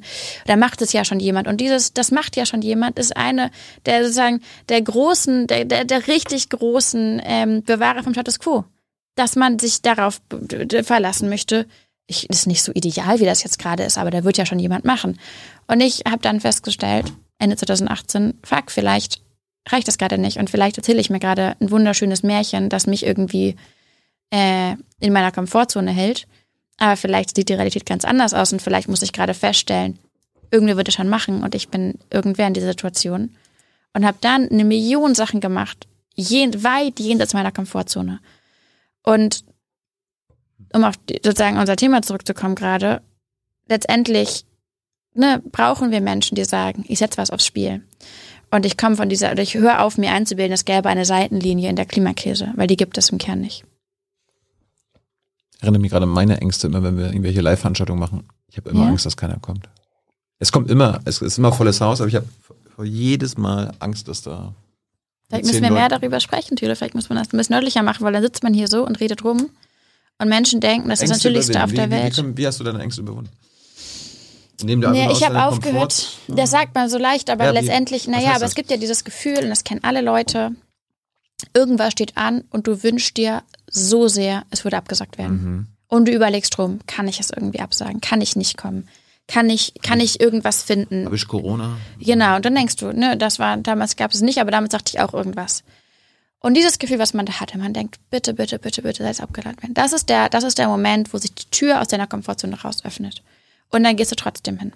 Und dann machst du es trotzdem. Und ich würde sagen, bei mir zumindest meine Erfahrung ist, in allermeisten Fällen ist man froh, dass man es gemacht hat. Und wächst dadurch und lernt dadurch. Und manchmal gehen auch Sachen schief, klar, aber dann hast du trotzdem was gelernt. Oder mindestens eine gute Anekdote. Oder weißt, wie du das nächste Mal besser machen kannst. Und ich glaube, uns ist viel geholfen, wenn wir auf dieses Gefühl ein bisschen hören und uns bewusst machen, boah, das fühlt sich so scheiße gerade an und ich bin komplett falsch und es kann so viel schief gehen und ah. Und dann zu überlegen, okay, Moment, hey, ist das das, was gerade gebraucht wird? Und hey, Demos zu organisieren, was für ein undankbarer Job ist das bitte? Du bist immer darauf angewiesen, dass eine ganz diffuse Masse, die du noch nie gehört oder gesehen hast, dass die einfach auftaucht, weil sie an diese Idee glaubt, dass das vielleicht ein wichtiger Augenblick für sie ist. Boah, wie krass. Und deswegen ne, habe ich auch so einen riesen Respekt vor Leuten, die das machen, die sich engagieren, ob es mit Demonstration oder anderweitig ist, die sagen, ich setze was aufs Spiel, weil das ist die Zeit, wenn nicht jetzt, wann dann. Hast du schon mal einen Fail gehabt bei einer, bei einer Demo? Na klar. Wir waren auf verregneten, verschneiten Demos. Wir waren auf Demos, auf denen viel zu wenig Leute waren, auf denen auf einmal jemand eine Rede gehalten hat, die wirklich komplett unangemessen war. Wir waren auf Demos, wo ich evakuiert werden musste, weil da irgendein Typ auf einmal anfing, um sich rumzuschlagen.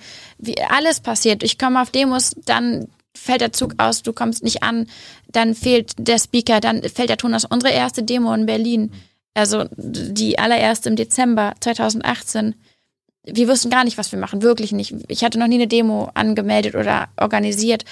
Und wir hatten so eine ganz kleine äh, Box irgendwie organisiert, die hatte nicht geladen über Nacht. Sondern dann steht man da und denkt so, vielleicht kommen Leute und wenn sie kommen, haben wir kein Mikro, wir haben keinen Speaker, wir können keine Musik machen und wir sollen jetzt zwei Stunden Klimastreik machen. How the fuck? Klar, erste Demo und ich dachte, ich mache das nie wieder. Ich so, Leute, das war eine interessante Erfahrung, aber nee, das ist zu viel. Warum hast du es doch gemacht? Naja, weil am Ende sieht man es dann. Wir mhm. standen da zehn Minuten vor Demo-Beginn, es waren vier Leute da. Und am Ende war es die Demo, von der wir heute sagen, das war der Start von was ganz Großem. Und das spürt man dann in dem Augenblick. Und wenn man es nicht spürt, dann ne, macht man es weg nochmal und nochmal, nochmal, nochmal und irgendwann ist es dieser Moment. Und in dem Augenblick, das hatten wir natürlich auch vergessen, wo wir da waren und dachten, boah, hier sind hunderte Leute gerade gekommen. Es waren alle Schülerinnen und Schüler, die hatten alle oder fast alles. Die hatten, die waren nicht in der Schule gewesen. Die hatten noch nie von irgendwie Fridays oder sowas in Deutschland gehört. Das war ganz neu. Und trotzdem kamen Leute.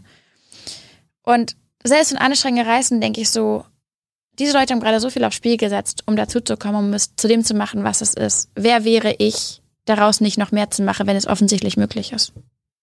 Du, du hast ja vorhin gesagt, dass einige gesagt haben, hier Fridays soll mal irgendwie ein Verein werden, damit ihr an die Kette äh, genommen werdet. Hast du das auch bei dem Vorwurf, die Schüler und Schülerinnen sollen am Freitag mal in die Schule gehen, ähm, irgendwie nachvollzogen? Weil das kommt mir jetzt so vor, so, naja, das ist ja die Regel, Luisa. Die Regel genau. ist, dass die SchülerInnen zur Schule gehen. Da, daran sollte erstmal gehalten werden. Und dann könnt ihr immer noch samstags oder so ja, das war interessant. Im Nachhinein müsste man das natürlich viel, viel mehr skandalisieren. Damals, glaube ich, fanden es alle völlig in Ordnung, dass man sagt, naja, aber die müssten die nicht in die Schule gehen. Das war so ein legitimes Argument. Mhm. Heute muss man sich fragen, sagt mal, hackt es bei euch? Äh, ihr habt seit 20 Jahren vercheckt, die Klimakrise anzugehen. Jetzt machen von allen, machen das ausgerechnet die Kinder in diesem Land oder die Jugendlichen und die jungen Menschen und erklären euch, was hier mal schief läuft, anstatt zu sagen, sorry Leute, ihr habt total recht, wir machen da mal was, fängt man dann auch noch an, ihnen zusätzliche, zusätzlich zu Maßregeln. Ähm, das war natürlich einerseits diese Verwirrung darüber, dass Kinder irgendwas machen, dann muss man sofort einen Fehler bei denen finden. Dann war es natürlich der Reflex zu sagen, wer darf sich einsetzen. Und dann wurde ganz klar gesagt, es dürfen nur die legitimerweise eine politische Forderung haben, die sich an alle anderen Dinge auch halten. Ähm, mhm. ne, ähnliche Effekte hat man gesehen bei Black Lives Matter. So, sobald ne, in dieses Plundering losging, sobald irgendwer ein Geschäft eingeschlagen hatte, auch was für immer Gründen, wurde gesagt, ah, jetzt haben sie das gemacht, dann sind ihre, ihre Gründe auch nicht mehr so ganz gerecht. Also man hat probiert, so, so, so eine Art Regeln aufzustellen. Was gilt eigentlich? Wieder, um sich selbst um sich selbst sicher zu wählen, um zu sagen, ah, wir haben hier Regeln aufgestellt. Sorry, Leute, es war leider der falsche Wochentag, deswegen ist die Klimakrise doch nicht so schlimm. Um, um wieder, um, um einzuhegen, aber auch um sich, um sich ein bisschen sowas wie einen Schutzwall aufzubauen, um seinen Status quo herum. Ähm, und dann natürlich, glaube ich, muss man auch anerkennen, dass das Ziel von solchen Aktionen, also das sind in der Bewegungstheorie nennt man das, was wir gemacht haben, Dilemma Action. Also man probiert, gesellschaftliche Akteure in ein Dilemma reinzubringen. Und das Dilemma war natürlich, einerseits, Kinder müssen weiter in die Schule gehen, andererseits haben sie recht. ganz schwierig. Was machst du? Wenn du sagst, geh zurück in die Schule, macht man sich komplett lächerlich. Wenn man sagt, oh, ihr habt recht, ist es in Ordnung, dass ihr Freitag streikt, muss man anerkennen, wir haben es so schlecht gemacht mit dem Klima, aber eben auch anerkennen, so dass es in Ordnung ist, dass sie für nicht dafür die Schulpflicht aussetzen. Und dieses Dilemma, das ist der Ort, wo dann gesellschaftlich im besten Fall etwas entwachsen kann, nämlich eine Debatte, weil man nicht, ne, es gibt nicht die Möglichkeit, klar ja oder nein zu sagen, du musst dich in irgendwie einem Discomfort ähm, neu orientieren. Und das wollen wir. Wir wollen ja diesen disruptiven Moment. Ich bin nachher mal gespannt auf Hans. Hans kommt aus der 68er Studentenbewegung, ob der auch sowas erlebt hat. Dieses äh, gesellschaftliche Versuche, die an die Kette zu nehmen, irgendwie Regeln zu unterwerfen und wie sie sich da durchgesetzt haben. Hans, ich bin generell gespannt. Vielleicht kann er was mitbringen. Äh, Gibt es denn heute auch noch Dilemma? Ich meine, das, das mit dem ja. Freitag zur Schule ist jetzt ja nicht mehr, ist ja ausdiskutiert, oder? Das kommt jetzt ähm, nicht mehr. Ist ausdiskutiert, obwohl ich glaube, dass auch da nochmal viel rauszuholen ist. Also ähm, ich glaube, zum Beispiel wäre es mal komplett angemessen, wenn man anfangen würde, so ein bisschen die Unis zu besetzen in Deutschland, weil ich frage mich sehr viel, wo sind die Studis in der, sozusagen in einem organisierten Widerstand? Wollte ich auch noch gerade fragen, wo sind die? Genau, der am, Anfang, Einzige, am Anfang dachte ich ja, nee, nee, wir sind, wir sind natürlich viele und an vielen Orten, es gibt auch die Students for Future, die machen viel. Aber tatsächlich dachte ich, ganz am Anfang von Fridays for Future, dass wir das so ein bisschen schulstreikmäßig anfangen und dann aber schnell irgendwie was machen, was so von Studierenden auch viel mehr noch studentisch geprägt wird. Einfach weil wir Studis dann ja irgendwie auch das Privileg haben, zum Beispiel, ne, sich nicht mit Eltern die ganze Zeit streiten zu müssen, darf ich da und da hingehen. Nicht so sehr den Konflikt mit LehrerInnen zu haben oder im Zweifel zu sagen können, ich gehe da jetzt nicht in die Vorlesung, weil ich mache was anderes. Das sind ja die Freiheiten, die wir dann haben. Mhm. Ähm, also ich glaube nicht, dass diese Sache auserzählt ist. Was wir natürlich jetzt haben, ist das Dilemma, dass, und das ist ein, ein anspruchsvolleres Dilemma und auch ein bisschen komplexeres, dass wir gesellschaftliche Mehrheiten verändert haben. Es gibt gesellschaftliche Mehrheiten für radikalen Klimaschutz, für einen schnellen Kohleausstieg, auch für ein Tempolimit. Und eine Politik, die meint, Politik für die Gesellschaft zu machen. Und aber eigentlich schwarz auf weiß sieht, das ist nicht so. Und ganz krass ist natürlich vor den Wahlen gewesen. Also vor der Wahl wusste man, und das war ja auch tatsächlich ein Riesenbewegungserfolg, dass die Parteien, die sich klassischerweise immer mit Anti-Klimathesen bestärkt haben, also ich meine, in der GroKo. Die GroKo hat ja praktisch Werbung für sich gemacht, ne, mit der Aussage, mehr oder weniger wählt uns, da gibt es bloß keinen Klimaschutz, ne? Da kommt nicht die Öko-Fraktion hier ins Haus. Und genau diejenigen, die das Jahre, Jahrzehnte lang vor sich hergetragen haben, mussten dann anerkennen, in ihrer eigenen Wählerschaft gibt es Mehrheiten für radikalen Klimaschutz. Und am Ende hat jede demokratische Partei vor der Bundestagswahl sagen müssen, natürlich finden wir 1,5 Grad richtig. Das kann ganz anders aussehen, das sehen wir gerade in Frankreich. Also, dass wir das, dass wir bei uns den, die, die Normen vor der Wahl so sehr verschoben haben und die, den kollektiven Erwartungshorizont an die Politik in Richtung Klimagerechtigkeit, das war outstanding, werden wir uns andere große Demokratien auf der Welt angucken. Zu den Inhalten kommen wir gleich. Ähm, ich habe gerade die 68 angesprochen. Hast du dich denn schon mal jetzt in den letzten drei Jahren mit, mit der Historie von Protesten, Studentenprotesten und so weiter beschäftigt? Dass man mal guckt, da kann man mal was lernen und so war das damals. Das naja, wir Gefahren, beschäftigen, das sind die Chancen. Naja, wir sind natürlich ununterbrochen im Austausch mit anderen Bewegungen. Mhm. Ähm, nicht in Anführungszeichen nur historisch. Also ich habe mein, mein erstes Buch, was wir geschrieben haben, also ich mit einem Kumpel zusammen mit Alex, da haben wir uns viel auch Bewegungsgeschichte angeguckt und auch Bewegungsforschung. Ähm, wir sprechen aber auch viel natürlich mit aktuellen Bewegungen und gucken uns an, wie die das machen und probieren zu überlegen, kann man Taktiken übernehmen. Ich glaube, es gab auch am Anfang, als wir Fridays for Future in Deutschland so angefangen haben, groß zu machen, gab es so ein bisschen die Tendenz von älteren Generationen zu sagen, ah ja, wir haben es auch mal früher gemacht. Aber dann wurden wir irgendwann erwachsen und haben wir es nicht mehr gemacht. Und es gibt, glaube ich, die Tendenz zu verkennen, dass der ökologische Kollaps vor uns eine qualitative, also eine qualitativ so neue und so allumfassende Dimension in, in Bewegungsarbeit ist, dass man auch ein bisschen vorsichtig sein muss, wenn man so schnell Vergleiche zieht. Und zum Beispiel haben wir im Gegensatz zu den allermeisten sozialen Bewegungen diesen crazy Zeitdruck. Wir können uns nicht ausprobieren und gucken, was die nächsten fünf Jahre funktioniert und dann gucken wir mal weiter. Wir können auch nicht sagen, oh, wir haben so viel erreicht jetzt gerade, das würden soziale Bewegungen an unserer Stelle die ganze Zeit tun, hm. weil wir wissen, die Emissionen steigen und in 2025 muss der globale Emissionspeak erreicht werden, laut Weltklimarat, um noch in Richtung 1,52 Grad zu kommen. Und das heißt, ne, das sind qualitativ andere Dynamiken, denen wir da unterworfen sind. Ähm, du meinst ja, Fridays for Future gibt es ja quasi weltweit. Mhm. Kannst du von kulturellen Unterschieden berichten? Also dass irgendwie so Fridays for Future Germany oder die Europäer, wir handeln das so, aber in Afrika geht das so und in Asien nochmal so. Uh, Ist dir was ich glaube- aufgefallen?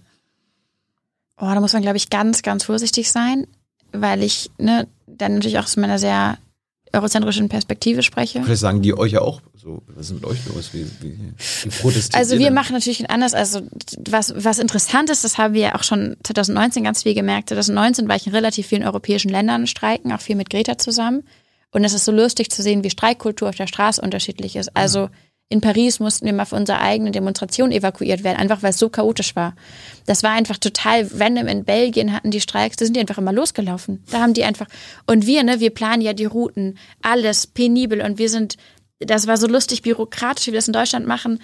Wir gucken uns hier an zum Beispiel, was ist die schmalste Stelle an der Straße, wo wir vorbeilaufen und gucken, wo man das Banner dann klappen kann. Dass man dann das Banner so genau hinter dem Logo abklappt, dass immer noch schön gespannt ist an dieser engen Straßenstelle. Wir gucken uns an, wo ist genau die Brücke, wo zwölf Schultern nebeneinander längs laufen können, dass wir da vernünftig zielen können. Wir überlegen uns genau, wo ist die Fotoperspektive, wo wir sagen, die Fotografin können da hingehen. Also dieses Ganze so sehr, ja, so sehr dann auch irgendwie verschwießte, bürokratische kommt dann total durch.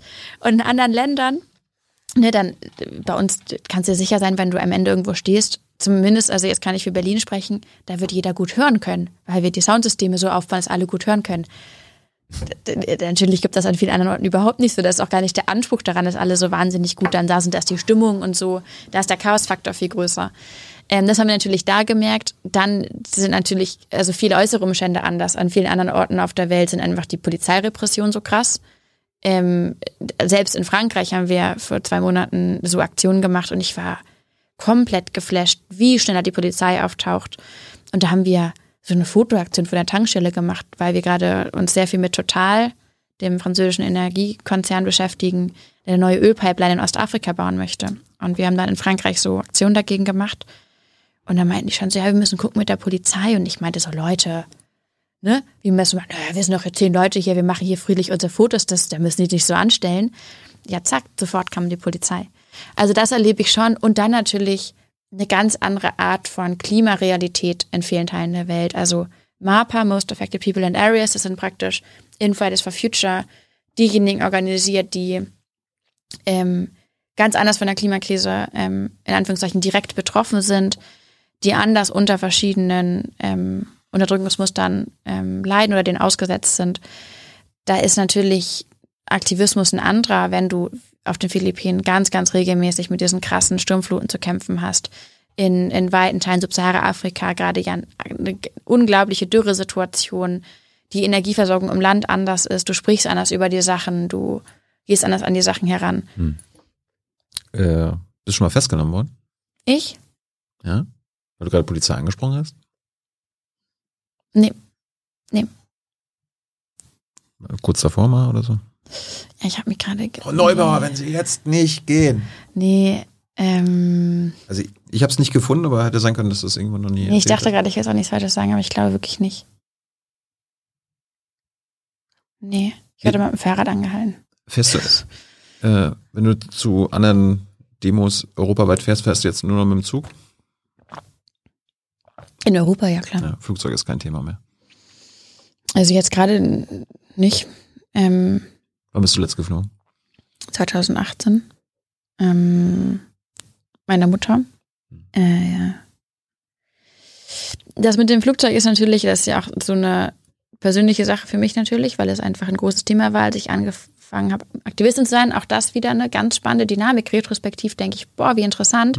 Damals habe ich nicht gesagt, boah, wie interessant, sondern, oh mein Gott, wie halte ich das aus? Aber retrospektiv kann ich natürlich sagen, auch wieder da, ne, der Versuch, Regeln aufzustellen. Ah, sie ist schon mal geflogen, dann darf sie nicht Aktivistin sein. Ähm, ah, sie hat sich mal nicht klimafreundlich verhalten, deswegen muss sie jetzt sich doppelt klimafreundlich verhalten, damit es bloß legitim ist, dass sie Aktivistin ist. Wieder die Versuche, Regeln aufzustellen, die nicht denjenigen dienen, die sie einhalten müssen, sondern die nur da sind, um diejenigen, die überhaupt nicht von diesen Regeln betroffen sind, in irgendeiner gemütlichen Zone zu halten. Und das ist auch ne, wieder da, die Feststellung ist natürlich Quatsch. Du kannst dreimal die Woche irgendwo hinfliegen und trotzdem aktivistisch sein oder für Klimapolitik dich einsetzen. Du musst dich anders mit diesen Widersprüchen auseinandersetzen und du musst dich vielleicht fragen, Warum mache ich das? Aber weil die Klimakrise existiert und die Argumentation ist legitim oder nicht legitim. Wenn du sagst, ich fordere, keine Ahnung, alle Menschen auf, weniger zu fliegen und selbst mache ich es nicht, also auf der Ebene argumentiert, weiß ich nicht, ob es Leute dann so wahnsinnig inspirierend finden, aber selbst das wäre erstmal auf einer, also sozusagen auf einer Argumentationsschiene, mhm. technisch gesehen, völlig in Ordnung. Und wenn man so das Beispiel von mir nimmt, ich glaube, oder ich hoffe so sehr, dass Menschen auch feststellen, wie wichtig es ist, von diesen, von, von diesen scheinbaren Argumentationsmustern oder Vorwürfen sich nicht leiten zu lassen, sich nicht lenken zu lassen und vor allem sich nicht abhalten zu lassen. Man stelle sich vor, am Anfang von Fridays for Future wurde mir gesagt, oh, du bist schon mal geflogen, das geht gar nicht, Luisa. Dann hätte ich gesagt, oh, sorry, ich bin schon mal geflogen. Nee, dann kann ich es nicht machen, dann bin ich die falsche. Dann hätten alle Aktivisten gesagt, die schon mal geflogen sind, ah, nee, dann, nee, das stimmt, dann, dann müssen wir erst mal fünf Jahre barfuß in irgendeinem Loch leben, bevor es legitim ist, was zu machen. Wahrscheinlich gab es Fridays for Future nicht. Was lernen wir daraus? Natürlich müssen wir in Zeiten, ne, in denen alles, was wir essen, trinken, anfassen, wie wir uns bewegen, wo das Emissionen mit sich bringt, da müssen wir uns fragen, wie gehen wir damit um? Aber dass diejenigen, die in keiner Weise in Erwägung ziehen, selbst Aktivistin zu werden, Regeln aufstellen, für diejenigen, die das sind, mit scheinbaren Kausalitäten, die keine Sinn, von wegen du darfst, hast das schon mal gemacht, deswegen geht das nicht für dich. Das ist, das ist wie, sie wollen immer die, das die ist, perfekte, wo keine. Sie wollen immer die, das, das Perfekte dann sehen. Ne? Ach, du bist für Klimaschutz, dann darfst du aber nichts naja, es, ich glaube nicht, dass es darum gibt, die perfekte Aktivistin zu finden, sondern es geht vor allem erstmal darum, ja, jeden der Aktivisten wird davon ja abzuhalten, einer zu sein. Also es ist erstmal ja eine Einschüchterung. Dann ist es diese crazy, diese Regelaufsetzung, die nur einen selbst irgendwie so schützen soll davor, dass man selbst nicht machen kann, weil ich bin ja schon mal geflogen, dann kann ich nicht Aktivistin werden, sorry. Ähm, und dann ist es diese völlige Vermengung von Argumentationsebenen.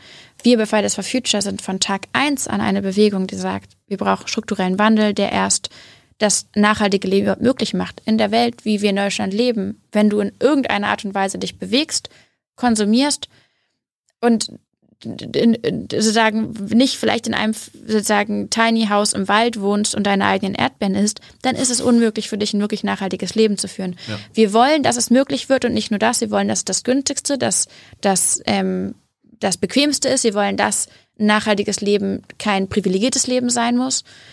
Und damit das möglich ist, gehen wir auf die Straße. Und das sagen wir ne, von Anfang an. Und dass man uns dann aberkennt, bestimmte Sachen zu machen ähm, dass man Aktivisten sagt, du darfst aber nicht in Urlaub fliegen, ist ähm, nichts anderes als eine wirklich schlecht durchdachte, sehr, sehr, sehr bequeme Art und Weise, so eine Art mehr oder weniger ähm, direkt oder indirekte Einschüchterung zu betreiben.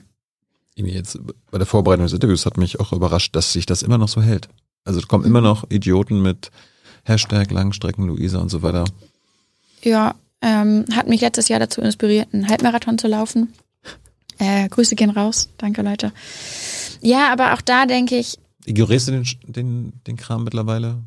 Belächel, ja, also belächelst du sowas? Also oder, oder das, also da bleiben wir mal auf nämlich, das ist jetzt wirklich, das ist ja nicht unsere Sorge. Ich frage mich aber schon, wie wir damit.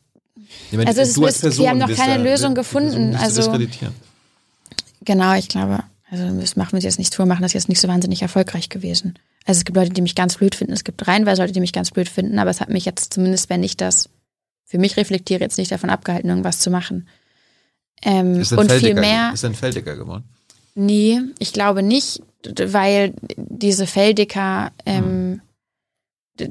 Sprache impliziert irgendwie für mich, dass es jetzt ein Ziel wäre, weniger empathisch zu sein oder weniger zu fühlen. Aber was ich mache, wird ja ganz viel von Empathie getrieben. Und ich finde es auch wahnsinnig kontraproduktiv, mir dann als Reaktion auf Shitstorms dann das abzutrainieren, was mich eigentlich so sehr ausmacht und antreibt.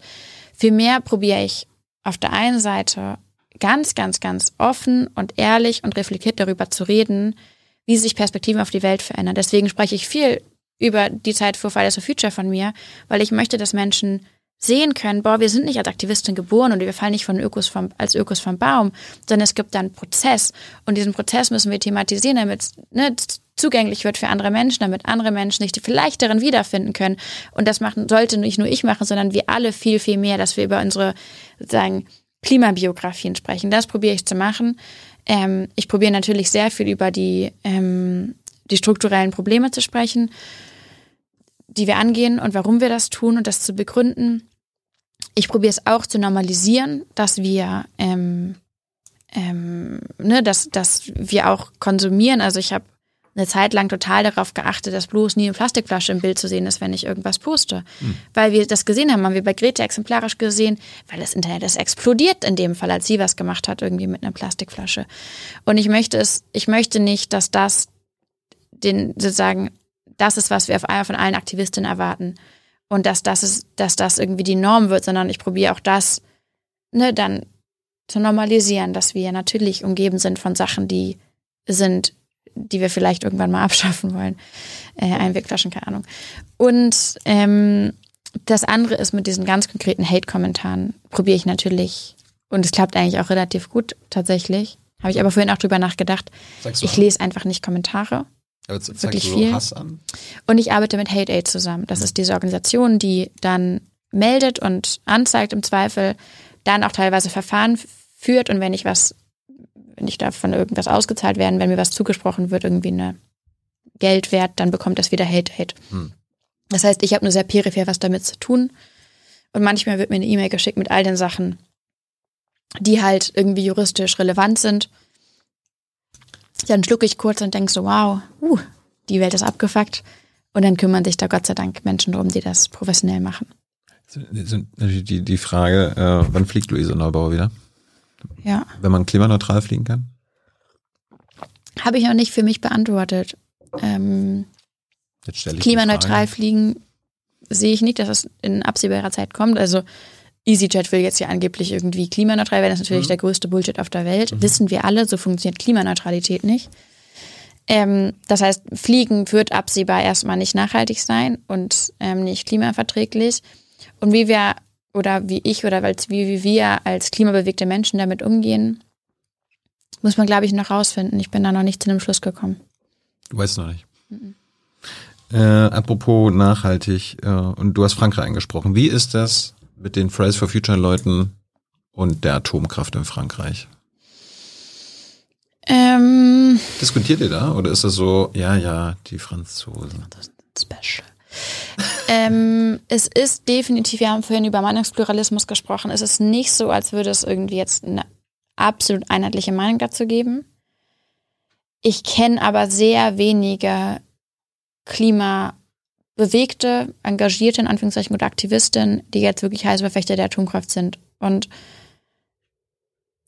in den meisten Fällen stellen ja die Leute fest, ökologische Risiken sind ein, eine Art von Risiko. Es gibt auch andere Arten von Risiko. Und wenn wir die Wahl haben zwischen, sagen wir, Kohle, das sehr ökologisch risikoreich ist, und Atom, was auch relativ risikoreich ist oder sehr risikoreich ist, ist es vielleicht eine Entscheidung, die wir gar nicht fällen müssen, sondern wir können auf weniger risikobehaftete Technologien gehen, zum Beispiel erneuerbare. Und das ist, glaube ich, ein Schluss, den sehr, sehr viele ziehen, obwohl das genau, ähm, also das ist jetzt kein aktivistisches Mast und in einigen Orten, also es lohnt sich dann auch auf den Weltklimarat zu gucken und festzustellen. Wie ist das? Fordert Fridays for Future in Frankreich Ende der Atomkraft oder haben die da keine Aussage? Weißt du das? Nee, ich glaube, boah, da stecke ich nicht so in der französischen Fridays for Future Struktur. Die heißen da Youth for Climate und ich glaube nicht aber ne, wir fordern auch viele Sachen nicht in Deutschland, die man machen sollte vielleicht oder die man beenden sollte, weil choose your fights. Mhm. Ähm, wie ist das? Wir waren ja vorhin bei den, bei den Organisationen und so weiter mit Ende Gelände und so weiter. Also äh, werden die dann auch mit einbezogen hier? Wir haben Klimastreik an dem und dem Freitag. Seid ihr dabei? Können die sich anschließen? Die rufen in der Regel mit auf. Ja. Also wenn wir große Streiks machen und ja. wir machen das auch bei den Ende Gelände Aktionstagen, dass wir auch mit aufrufen. Das ist im Endeffekt viel Bewegungspolitik und so Kleinigkeiten, bei denen ich immer gar nicht so genau weiß, was kommt eigentlich in der Öffentlichkeit an. Was, glaube ich, gut ist und was wir auch so machen, ist, dass wir eine Art Arbeitsteilung haben. Ende Gelände macht andere Aktionen als Fridays for Future, spricht damit andere Leute an, hat eine anderen, kann eine andere Erwartungshaltung ähm, mit einer anderen Erwartungshaltung an die Politik treten. Wir müssen nicht zu einem Ende Gelände 2.0 werden, Ende Gelände müssen nicht zu Pfizer Future sein. Wir können da verschieden sein. Was unter diesen Bewegungen wichtig ist, ist, dass man nicht vergisst, es gibt eine Strategie, also es gibt eine es gibt politische Stimmen oder Stimmen überhaupt, die probieren, Bewegungen zu spalten, um sie zu schwächen, dass sich am Ende alle in den Haaren liegen. Mhm. Und da ist es, glaube ich, ne, wichtig, dass wir uns als vielfältige Bewegung in Deutschland da nicht auseinandertreiben lassen. Das heißt aber nicht, dass wir uns immer einer Meinung sein müssen oder so. Wie findest du, dass Ende Gelände zum Beispiel im Berliner Verfassungsschutzbericht auftaucht? Weil sie ja antikapitalistisch sind und sich ja, weiß ich nicht. Ich glaube, ich war auch schon mal im Gewerkschaft, im Newsletter der Polizeigewerkschaft. Da würde ich jetzt, also. Ah ja. Ja, genau. In dieser Debatte hänge ich zu wenig drin, was Ende Gelände und den Berliner Verfassungsschutz betrifft. Mhm. Ähm, ja, würde ich da sagen, erstmal mutmaßen, dass es da vielleicht auch ein bisschen strukturelle Probleme auf Seiten der Verfassungs- ähm, Organe in Deutschland gibt. An der Stelle, an der Stelle, ansonsten natürlich, ne, grundgerecht und so. Wie, wie, wie ist das jetzt, äh, wenn der Überfall von Putin in der Ukraine passiert? Ähm, schaltet ihr euch dann als internationale Fridays for Future Bewegung auch nochmal zusammen, dass ihr dann ein Statement macht oder? Ja, vor allem, das? also sehr viel auf Initiative. Also jetzt zum Beispiel kam diese, ähm, dieser Angriffskrieg ging los und dann haben wir uns sehr schnell zusammengeschlossen und haben einen internationalen Aktionstag, Aktionstag gemacht. Es hat drei Tage gedauert, das zu machen. Und am Ende hatten wir, ich glaube, genau eine Woche nach Beginn des Krieges hatten wir in Hamburg 120.000 Leute auf der Straße, weltweit, an vielen, vielen Orten. Dutzende Aktionen. Das geht. War, war Fridays for Future Russland auch dabei? Ja. Ja? Ja. Future Russland ist klein natürlich, weil es ist, die russische Zivilgesellschaft ist da eher strukturell auf jeden Fall ähm, einfach so sehr ähm, ausgebremst, wie man ausgebremst sein kann in so einem, unter so einem Regime. Mhm. Aber ja, ähm, tatsächlich haben am, ich glaube, am Kriegstag oder danach haben zwei russische Aktivistinnen und eine davon ist auch ein sehr relativ bekannter for Future Aktivist, die haben geheiratet ähm, als auch als Protestzeichen gegen den Krieg und hatten Fuck the War hinten drauf stehen auf dem, auf dem Hemd. Ähm, und haben da auch Aktionen gemacht und haben auch, äh, haben sich sehr eingesetzt für Frieden. Mittlerweile sind sie jetzt ähm, im Exil erstmal, weil das ne, gerade eigentlich kaum noch möglich ist. Hm. Aber die waren bis vor kurzem auch selbst in Russland und jetzt eben hier in Berlin ähm, am Start. Okay. Nee, ich frage das, weil letztes Jahr gab es ja auch ein paar kriegerische Auseinandersetzung. Da gab es ja einen, einen Fall mit Israel und Gaza. Mhm. Da hat Fridays for Future International auf Instagram und auf allen Kanälen ein Statement äh, rausgebracht. Darin hat es geheißen, man stellt sich gegen alle Formen des Kolonialismus und systematische Repression durch Militär und Institutionen. Mhm. Wir widersetzen uns den unterdrückerischen Handlungen der israelischen Regierung. Sie sind eine Form von Militarismus und Kolonialismus, die wir aus, auflösen wollen. Mhm. dann gab es ein Vermerk am Ende des Postings, nämlich Fridays for Future Germany does not endorse this post. Ja. Warum? Warum war die die einzigen, die sich da nicht hintergestellt haben? Ja, ganz komplexe Debatte. Letztendlich, weil wir ähm, mittlerweile, weiß ich nicht, wie wir es heute machen würden, aber zu dem Zeitpunkt waren wir nicht wirklich involviert in wie diese Posts entstanden sind. Und das gab auch, es war so ein verschiedene Slides und da wurde zum Beispiel mit einer Karte gearbeitet, die historisch nicht akkurat sind. Da wurden Wörter drin benutzt, Assoziationen drin benutzt, die im deutschen Diskurs, und das ist eben das Ding, ne, das ist ein bisschen deutsche Sonderrolle, tatsächlich im deutschen Diskurs ganz, ganz andere Assoziationen wecken. Und wir haben für uns in Deutschland festgestellt, wenn wir das unterstützen, führen wir, wir führen in Deutschland ist es nicht möglich, in diesem Augenblick eine politische Debatte darüber zu führen, wie das an anderen Orten gemacht wird, weil die Geschichte so ist, wie sie ist. Und wir sehen es als unsere Verantwortung, dass in, in ernst zu nehmen. Und weil wir aber, und das sind unsere internationalen Arbeitsgruppen, die sind sehr, sehr komplex, wir sitzen dann nicht in einem Kreis zusammen und alle sagen mal, was sie gut finden, was sie nicht gut finden und dann grübeln wir noch eine Runde und dann machen wir es vielleicht so oder machen wir es so, sondern es ist schnell, es ist nicht immer repräsentativ für alle, die da mit beteiligt sind. Und in diesem Augenblick war es nicht möglich, da zum Beispiel bestimmte Sachen, von denen wir wussten, die kommen in Deutschland komplett falsch an und ich finde teilweise auch sehr berechtigt. Da waren, standen in diesem Post Sachen drin, ähm, ne, die übersetzt ins Deutsche eine wirklich problematische Assoziation wecken, mindestens das.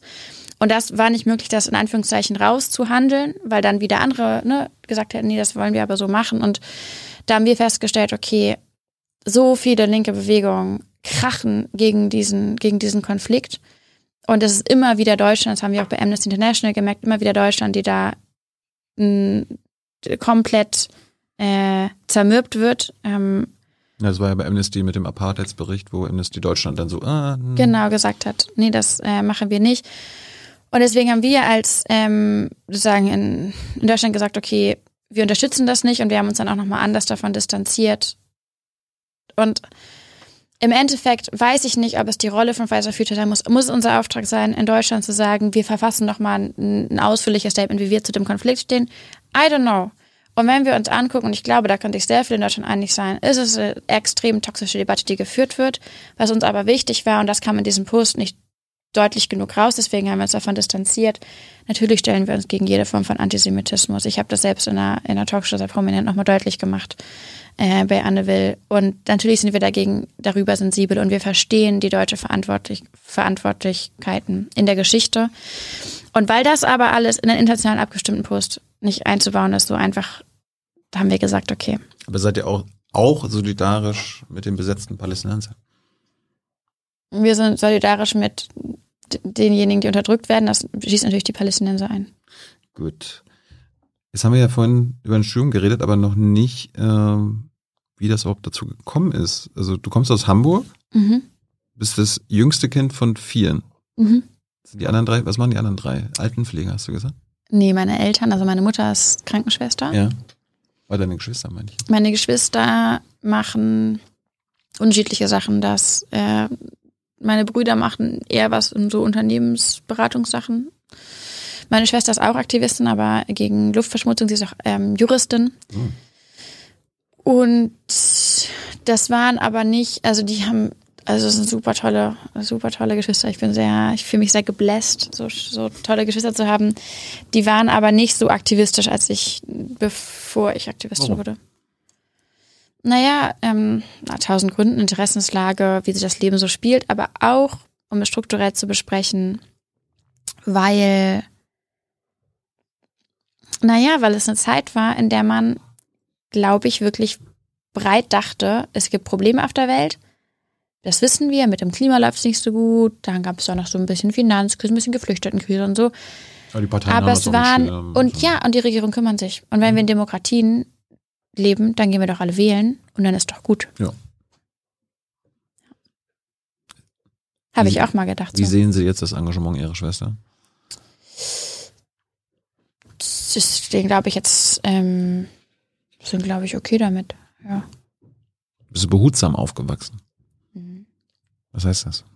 Ganz geliebt einfach. Ja, meine Eltern waren toll, meine Geschwister, es gab wie bei allen auch Probleme, aber so ist das. Ähm, aber unterm Strich hatte ich natürlich auch als Jüngstes auch eine nice Rolle. Was sind das Städtchen? Äh, ja, und natürlich, die haben auch vor mir einfach schon viele Kämpfe ausgefochten mit meinen Eltern. Die haben, äh, meine Eltern dachten auch, glaube ich, bei mir, ach, kann jetzt nicht mehr so viel kommen. Was soll da jetzt noch groß, was sollen wir noch groß mit der erleben? Wir hatten ja schon drei und so. Also, das war irgendwie okay und ähm, Jetzt haben sie grünes Wunder erlebt. Ja, dann ähm, und meine ähm, Geschwister haben mir auch viel, wie das halt so ist, auch so viel die Augen geöffnet, für was ich machen kann, für Möglichkeiten. Ich weiß nicht, ob ich so mich für eine englische Uni beworben hätte im Studium, hätte ich nicht schon Geschwister gehabt, die schon mal in London studiert haben. Also das ist, wie es ist, wenn man um sich herum die Dinge erlebt. Dann ist es natürlich viel einfacher, sich, sich dann auch irgendwie zu überwinden, mal was zu machen oder so. Und ähm, meine Eltern und ich glaube, das war ähm, ein ganz, ganz großes Glück, fanden, haben sich so, also haben mich ermutigt, mich zu begeistern für Sachen. Und das nicht, meine Begeisterung nicht daran auszumachen, was jetzt wahnsinnig so, ne, was irgendwie total cool ist oder was in ist oder was andere Leute auch machen, sondern mir zu, mir zu vertrauen. Erinnerst du dich an deine erste Demo? Mhm, war ein, ähm, Atom, Anti-Atom-Demo, glaube ich. Mhm. Eine meiner ersten. Das war das auch, glaube ich, eine relativ prominente Demo gewesen. Das war so eine ganz lange Menschenkette zwischen zwei Atomkraftwerken, glaube ich. Und die ging auch irgendwie durch Teile von Hamburg. Wann war das? Müsste ich lügen, weiß ich nicht. War Anfang. Aber es steht bestimmt irgendwo. Weiß ich, ich war auf jeden Fall, ich war vielleicht sowas wie in der Mittelstufe oder so. Und ich glaube schon, dass ich auch davor mal auf Demos war. Ach nee, das ist auch Quatsch. Jetzt fällt es mir ein. Ich wollte gerade sagen, ja, ich war bestimmt als Kind auch auf Demos. Ja, meine aller, allererste Demo war meine Grundschule. Die sollte nämlich geschlossen werden. Damals war ein ähm, super crazy durchgeknallte Schulreform in Hamburg, sollten irgendwie eine Reihe von Grundschulen geschlossen werden. Das ist eine super Maßnahme. Und da hatten sich Eltern, unter anderem auch meine Mutter, organisiert, dass diese Schulen bleiben. Und meine Grundschule sollte auch ähm, geschlossen werden. Und da haben wir einfach, und das wäre heute so krass radikal, aber damals war es so ganz normal, haben wir mit allen Grundschulkindern, wir hatten dann so, so, so Plakate, die hingen so vorne und hinten runter, die hatten wir gemalt. Und dann sind wir auf so Kreuzungen entlang der Landesstraße und haben immer, sozusagen sind bei Grün über die Kreuzung gelaufen, aber weil wir so viele waren, da haben wir praktisch diese Kreuzung blockiert. Und es war, ich weiß nicht, 2006 oder sowas, also 2005, es war jetzt nicht, also ja, keine Ahnung, ich, ich vielleicht müssen wir wieder mal machen. Und genau, und dann war das so ein großer Protest, da haben sich auch noch so irgendwelche Leute von irgendwelchen Brücken geseilt und so Banner gespannt und so. Und die Schule ist geblieben. Der erste Erfolg. Mhm. Äh, welche Rolle hat deine Oma bei deiner Radikalisierung gespielt? Äh, der Radikalisierung, meiner Bewusstseinswerdung, meiner. Ja. Ähm, das kann ja auch Radikalisierung sein. Ja, kann sein. Ähm, meine Großmutter war eine Radikalisierung, du gehst an die Wurzel des Problems. Ja, das sagst du so, Thilo. Ne? Die meisten sehen ja in der Radikalisierung eigentlich nur den Schritt Richtung Gewalttätigkeit. Wir, wir nehmen jetzt die marxische okay, danke. Definition. Das, ähm, das meine Großmutter hat ihre Empörung nie versteckt und sie kann sich für alles und jeden empören, sie kann sich auch für alles und jeden begeistern und ihre Begeisterung und ihre Empörung ähm, tragen sie durch die Tage und haben sie ähm, und haben mich sehr inspiriert und sie hat mich immer viel zu Ding mitzunehmen, mitgenommen zu Veranstaltungen. Sie ist nach Veranstaltungen von ganz wichtigen Menschen aufgestanden, hat eine vehemente Gegenrede gehalten. Und ich saß daneben und dachte so, wow, cool. Peinlich. Ja, genau, man weiß dann immer nicht, ist jetzt peinlich oder ist das cool? Ist ja eigentlich die große Frage von jedem Teenager, eigentlich jeden Tag. man weiß es nicht. Genau, das war sie. Und inhaltlich auch geprägt?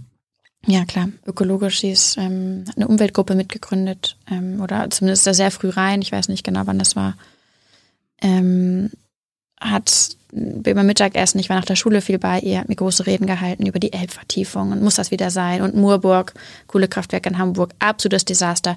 Der A380 in Hamburg, absolutes ökologisches Desaster, was die da gemacht haben, wie die mit der Elbe umgegangen sind. Äh, sie hat sich eingesetzt, ganz, ganz massiv, ganz schöner Erfolg auch für, die, für den Rückkauf der Energienetze in Hamburg.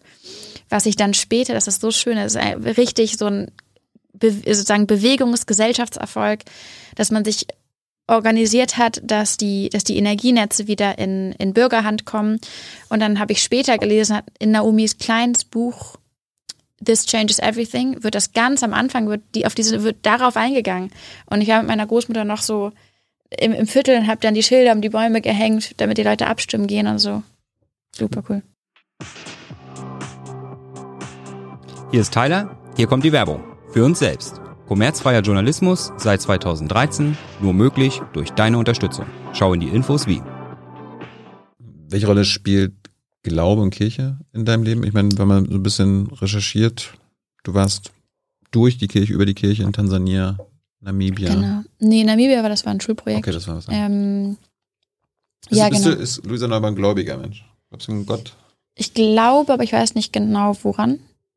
Ich bin 25, vielleicht muss ich es noch nicht ganz genau wissen. Aber ich bin konfirmiert und getauft und ich war in meiner Kirchengemeinde ähm, Jugendleiterin. Und das ist so ein bisschen, mit der Kirche ist halt ja irgendwie, stecken wir alle drin, die damit mal näher zu tun haben, ist natürlich problematisch, weil wir die Strukturen sehen, die großen, die so viel, so anfällig sind, so mhm. teilweise so viele Probleme geschafft haben, die Kirche, die so verantwortlich ist für die Traumatisierung von jungen Menschen, die ähm, patriarchalen Strukturen, all das sehe ich und bin so glücklich, dass zum Beispiel in der katholischen Kirche jetzt was passiert, dass sich Maria 2.0 organisiert. So wichtige ähm, Entwicklung. Ich habe auch mit. Haben wir auch schon ein Interview gemacht, könnt ihr euch angucken. Mhm. Verlinken wir nachher. Okay. Ja. Auch mit ähm, ne, dem, äh, mit anderen Organisationen, die probieren, auch die Kirche weiblicher zu machen und so. Das ist großartig. Und das heißt, auf so einer strukturellen Ebene ist die Institution Kirche für mich was, boah, auch sehr belegtes auf einer individuellen Ebene ist die Erfahrung, die ich in der Kirche gemacht habe, in meiner Kirchgemeinde in Hamburg, war auch eine so warme Erfahrung, eine so herzliche Erfahrung, eine so prägende Erfahrung. Ähm, und ich glaube, dass das okay ist, diese Ambivalenz auszuhalten, festzustellen. Ich persönlich habe davon habe ganz viel Wichtiges mitbekommen, hab da konnte dann diese Ausbildung machen, konnte ganz viel so Selbstwirksamkeitserfahrungen machen mit jungen Leuten. Ähm, und das heißt aber nicht, dass ich verstecken muss oder übersehen muss, was strukturell da auch dran hinterhängt, was ich total problematisch finde. Bist du noch Mitglied in der Kirche? Mhm. Ja? Zahlst du Kirchensteuern alles? Ja. Kommt das irgendwann in Frage, mal auszutreten? Ist ja immer Ich so, Ost, äh, an Ostern, Weihnachten kommt das ja immer als Thema, das hatten wir jetzt gerade. Ja, ich glaube ehrlich gesagt nicht. Das hat aber noch eine Warum, andere. warum unterstützt du dieses System immer noch das finanziell, System, das Luisa? die Kirche, genau, genau, weil ja auch alle Kirchen werden nur finanziert durch die Kirchensteuer. Nee, ähm, das hat noch, glaube ich, seine andere Gründe, dass ich, äh, mein Vater ist gestorben vor sechs Jahren und wir haben den auch, der war auch sehr eng, der war jetzt nicht so wahnsinnig gläubig, aber der war auch eben so sozial sehr in unserer Kirchengemeinde verwoben. Die Pastorin, die mich getauft und konfirmiert hat, hat ihn beerdigt und so. Das heißt, da kommt, glaube ich, nochmal so eine familiäre Dimension dazu. Mm, Und das in der, in der Summe, glaube ich, ähm, würde mich jetzt nicht zu einem Auftritt bewegen. Und ehrlicherweise, also ich bin, also ich bin ja auch Studentin, also ist jetzt nicht so, also ich glaube, viele Menschen sagen auch irgendwann so, ah, die bekommen mein Geld nicht. Also ich glaube, es sind auch für viele eine finanzielle Erwägung. Das ist 9% der Einkommensteuer. Genau. Also das ist für mich jetzt sozusagen, ich, also Hm. die sind nicht riesen Einkommen, deswegen wüsste ich jetzt nicht genau. Also das ist auch da nicht das Ding. Und auch, ja, wie gesagt, ich ähm, habe ganz persönlich erlebt, dass es so schön ist, wenn es so funktionierende Institutionen gibt, auch in meinem Stadtteil in Hamburg, wo die Kirche eine große Rolle gespielt hat, wo ne, viele, auch junge Menschen, die es total schwer hatten, sich aufgehoben gefühlt haben. Wir haben unseren, an unseren Kirchtürmen in Hamburg so so eine Kletterwand draus gemacht, das ist die größte freistehende irgendwas, Kletterwand Norddeutschlands oder sowas, dann kann man den Kirchturm hochklettern. Wie Hm. cool ist das? Also wir haben irgendwie auch viele Möglichkeiten gehabt. Ähm, ja. Aber, aber wenn du als Jugendliche da sehr involviert warst, bist getauft, warst Mhm. du dann mal bibelfest und oder warst du mal richtig so gläubig? Also hast du Nee, ich glaube das nie. Das ist, ich habe auch vor meiner Konfirmation mit meiner Pastorin darüber gesprochen. Ich habe gesagt, so, hm, ich weiß gar nicht genau, ob ich jetzt konfirmiert werden muss, weil ich glaube gar nicht so sehr an Gott. Hm? Und dann hat sie gesagt, Luisa, wir sind doch alle suchend. Und das ist natürlich klug, weil es war fünf Stunden vor der Konfirmation. Das ist auch vielleicht praktisch, wenn ich da jetzt nicht zurückspringe. Aber ich glaube, im Kern hatte sie einen guten Punkt, dass ähm, ich das sehr logisch finde, dass es mehr gibt, also mehr Energie, mehr, ähm, mehr in dieser Welt als irgendwie Materie und, und physikalische Zusammenhänge und Moleküle. Mhm. Und ich zum Beispiel ne, gehe sehr davon aus, dass es so eine Art, oder ich glaube sehr an ein, Leben nach dem Tod in irgendeiner Art und Weise, ob als Seele, ob als Geist, ob als auch nur Emotion, die in mir ist, von jemandem, der gestorben ist. Wir tragen ja auch dann die Leute weiter. Naja, Ähm, hätte ich jetzt nicht gedacht. und so, und das heißt, ähm, das ist irgendwie da und trotzdem ne, frage ich mich auch, puh, wer hat dann die Bibel aufgeschrieben? Wo waren da eigentlich sozusagen die Frauen? Ist das jetzt, ist das jetzt das, was es sein muss? Und vielmehr sehe ich dann natürlich wichtige Metaphern und Geschichten, die uns andere Sachen beibringen können. Mir fällt gerade ein, ich habe zum Beispiel in Texas gelebt, für die Highschool, da sind ja die Evangelikalen sehr stark. Da wird ja der Glaube, will nicht sagen missbraucht, aber auch genutzt dafür, das als abzulehnen, was zum Beispiel Fridays for Future fordert, weil das ist ja Gottes Wille und am Ende Ja, habe ich mal eine, also ich habe mal so eine Predigt gehalten im Berliner Dom. Die Klimakrise ist Menschen gemacht und wenn sich jemand auffällt, dann werden es Menschen sein. Das ist nicht Gott. Quatsch. Ich glaube auch, also, nee, also wenn uns im besten Falle kann uns, wenn wir glauben, kann uns das Kraft geben, dass wir was tun. Aber wir müssen es immer noch tun. Und ich weiß ich nicht, ich weiß nicht, wie man das nennt, da gibt es bestimmt ein Konstrukt für, aber ich, ne, man, ich glaube, für, für mich hat der Komplex Glaube was, was gar nicht so sehr sich von der Bibel, in Abhängigkeit von der Bibel sehen muss. Und ich ähm, gehöre zu den sehr vielen Menschen auf der Welt, die wahrscheinlich noch nie die Bibel durchgelesen haben. Wie bitte? Ähm, Echt? ich habe noch nicht die Bibel durchgelesen, nee. Ich hätte Ähm. gedacht, weil du Kirche engagiert bist. äh, Nein, weil es für getauft, mich gar äh, nicht die, für, für mich nicht die Notwendigkeit gab. Ähm, und wie gesagt, ich, für mich ist das auch mehr eine, ich glaube, eine Lebenshaltung, eine Gewissheit. Und ich habe das besonders gemerkt in so Verlustmomenten, Momenten, wo ich festgestellt habe, okay, es hilft mir total festzustellen, es gibt, es gibt, werden einem Vorschläge gemacht, zum Beispiel im Glauben, wie man mit einem Verlust umgehen kann. Ähm, so, Stehen spannende Sachen drin. In, in sechs Tagen wurde die Welt erschaffen. Ähm, 2017 bist du bei den Grünen gelandet. Mhm. Was du vorher, hast du andere Parteien auch ausprobiert? War Luisa Neubauer bei der CDU mal?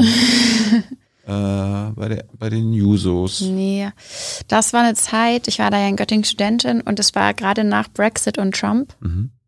Oder Trump hatte sich zur Wahl gewählt, Trump hat sich zur Wahl gestellt oder sowas. Und 2017 kam er ins Amt, ja. Genau. Ja. Ah ja, genau. Dann war das die, genau die Zeit. Und es gab bei den Grünen diese Urabstimmung und diese Kombination aus für den Parteivorsitz. Die Spitzenkandidaten? Genau. Und ähm, ich war so erschüttert von diesen, das war aber auch, muss ich das ein bisschen, glaube ich, in meiner, oder ich, ne, niemand muss, also in meiner Aktivismus-Historie gesehen, war das eine Zeit, in der ich dachte, es reicht, wenn wir uns alle ein bisschen engagieren. Müssen wir aber auch nicht. Ist eine extreme Wohltat an die Gesellschaft, aber irgendwer kümmert sich schon. Und dann kam Brexit und Trump und ich dachte, wow, demokratisch ist aber gar nicht so. Und dann überlegt man sich, dann fangen auf einmal so demokratische Konstrukte an zu wackeln. Die, man dachte ja, ne, die Welt wird immer besser. Und das würde eigentlich bedeuten, Phänomene wie Brexit oder Trump gibt es dann eigentlich nicht. Die sind nicht vorgesehen, die waren in dieser Welterzählung nicht vorgesehen. Mhm. Und dann dachte ich als junger Mensch, ähm, wir müssen Demokratie stärken. Was stärkt die Demokratien? Parteien. Und dann muss ich vielleicht in eine Partei eintreten. Und das heißt, das war irgendwie so, ich glaube, so ein bisschen so ein hilfloser Versuch zu sagen, ich möchte irgendwas so Demokratisches tun und weiß nicht genau, wo ich anfangen soll. Und das haben schon andere Leute auch gemacht gehabt. Heute, glaube ich, würde ich es so nicht mehr machen, aber das damals, damals die, ähm, ne, die Überlegung. Da und dann, als ich, ja, und dann, als ich 2019 festgestellt habe, so, dann wurde ich vor irgendeiner Talkshow gefragt, so, sind Sie eigentlich Mitglied in der Partei? Und ich so, ah, ja, ja, ja. Und dann auf einmal dachte ich, ah, jetzt kann ich das, ich kann ja nicht unnötig austreten, das wäre dann ein Riesenpolitikum und Deutschland stellt sich gegen, äh, Luisa stellt sich gegen die Parteien oder was auch immer, die Demokratie. Und das heißt, ja, aber dann, dann wirst du jetzt als parteiisch manchmal wahrgenommen. Ne? Das muss sie ja, ja sagen, weil sie ist aber den Grünen und eigentlich äh, unterstützt sie heimlich Baerbock, Habeck und den ganzen Kurs der Ampel. Ja, das ist sehr so, wie es ist, glaube ich, kann ich. Also wie gesagt, wenn jetzt alle, also wenn jetzt die Grünen auf anfangen, eine, eine 7-Grad-Politik zu machen, dann würde ich bestimmt irgendwann sagen, Leute, macht das mal. Also das unterstütze ich nicht mehr. So, glaube ich, ist es vielleicht auch gar nicht nur schlecht, weil es bedeutet auch, dass natürlich ich vielleicht ne, ich ein anderes Verhältnis zur Partei habe, ich kann anders kritisieren. Ja. Also und ich finde es ist auch nicht Gefahr, dass du austrittst. Die müssen jetzt nicht Angst haben, dass Luisa Neubauer ihn Die müssen ununterbrochen Angst haben, dass ich austrete. Das ist ganz wichtig. Mhm. Ähm, ich glaube, ich, also auf so einer demokratischen Ebene frage ich mich schon, wie wir dagegen anarbeiten, dass so ein crazy politischer Verdruss eintritt. Mhm. Und ich würde Menschen grundsätzlich erstmal ermutigen, Engagement in Parteien nicht auszuschließen, in demokratischen Parteien. Mhm. Und ich will es auch gar nicht verteufeln oder dämonisieren und sagen, du kannst keine Aktivistin sein, wenn du XYZ hast. Sollte man wenigstens transparent machen. Das machst du ja. Ja. Äh, weil du ja damals die Urwahl angesprochen hast, da war ja Habeck, Özdemir, äh, Göring-Eckardt und Hofreiter zur Wahl. Mhm. Da gab es eine Urwahl. Mhm. Vier Jahre später nicht mehr. Wie, fandst, wie findest du das? Also Habeck und Baerbock haben sie ja im Hinterzimmer ausgeknobelt. Ja. Jetzt aus Demokratiesicht?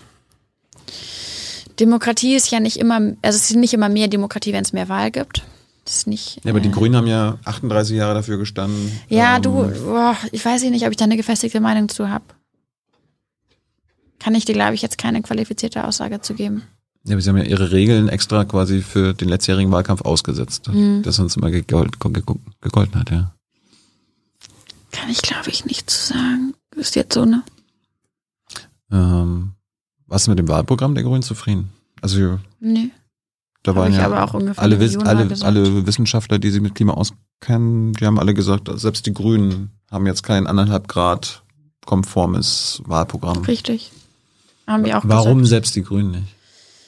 Ja, das ist eine gute Frage. Also anscheinend waren die also man kann es als politische Realität bezeichnen oder als Feigheit oder als ähm, Was sagst du? unangebrachte Kompromisse in Orten, Bereichen, wo es keine Kompromisse geben sollte. Ähm, naja, das, die Grünen sind angetreten. Also die, die Theorie der Grünen war ja, wir waschen unser Programm runter, dann wählen uns die Leute und dann machen wir radikale Sachen, ohne dass wir das denen vorher so gesagt haben. Ich glaube, das ist verkehrt darum gedacht. Ich glaube, wir müssen den Leuten erstmal sagen, wie krass es ist. Mhm. Dann geben wir auf die Realität, die wir ihnen präsentiert haben, Antworten, die ausreichend radikal sind, damit sie ehrlich tatsächlich als Lösung stehen können. Und dann setzen wir darauf, dass Menschen dann auch vielleicht mal für was wählen, was ganz direkten Komfort in Frage stellt. Ähm, und weil aber niemand in diesem Wahlkampf bereit war, über die Wirklichkeit so sehr zu sprechen, wie sie eigentlich vor uns lag, die Klimakrise wurde runtergerockt, das, das wirklichkeitsnaheste Ereignis in diesem ganzen Wahlkampf war das Ahrtal. Da war das, das eine Mal, wo es so kurz ein bisschen geflackert hat und am Abend steht aber schon wieder Laschet im Fernsehen und sagt, ja, aber deswegen ändern wir doch jetzt keine Politik. Ähm, und so lachen. Und die, die Grünen machen sozusagen dann ein kleines Sofortprogramm, was aber auch wieder im Sande versackt ist. Es gab keinen Aufschrei. Mhm. Und wenn man die Wirklichkeit so vehement aus einem Wahlkampf raushält, dann muss man sich nicht wundern, dass man dann, ne, dann muss man halt da rumstehen und sagen, ah nee, sorry, wir, unsere Maßnahmen sind auch nicht so schlimm, weil wie sollten sie so, warum sollte man in Anführungszeichen radikale Maßnahmen präsentieren, wenn die Leute gar nicht darüber informiert worden sind, dass die Wirklichkeit noch viel radikaler sind. Dann muss man sich natürlich diesen verqueren Parallelwelten, die man davor im Wahlkampf verschaffen hat, anpassen in seinem Programm. Du hast den Grünen vor drei Jahren schon Aufklärungsversagen in Sachen Klimapolitik vorgeworfen. Ist Absolut. das jetzt noch schlimmer geworden? Gut, dass du diese Schlagzeile rausgekramt hast. Ähm, ja und nein. Ein, muss ich meinen Job ja auch machen. Ja. Rechne ich dir hoch an.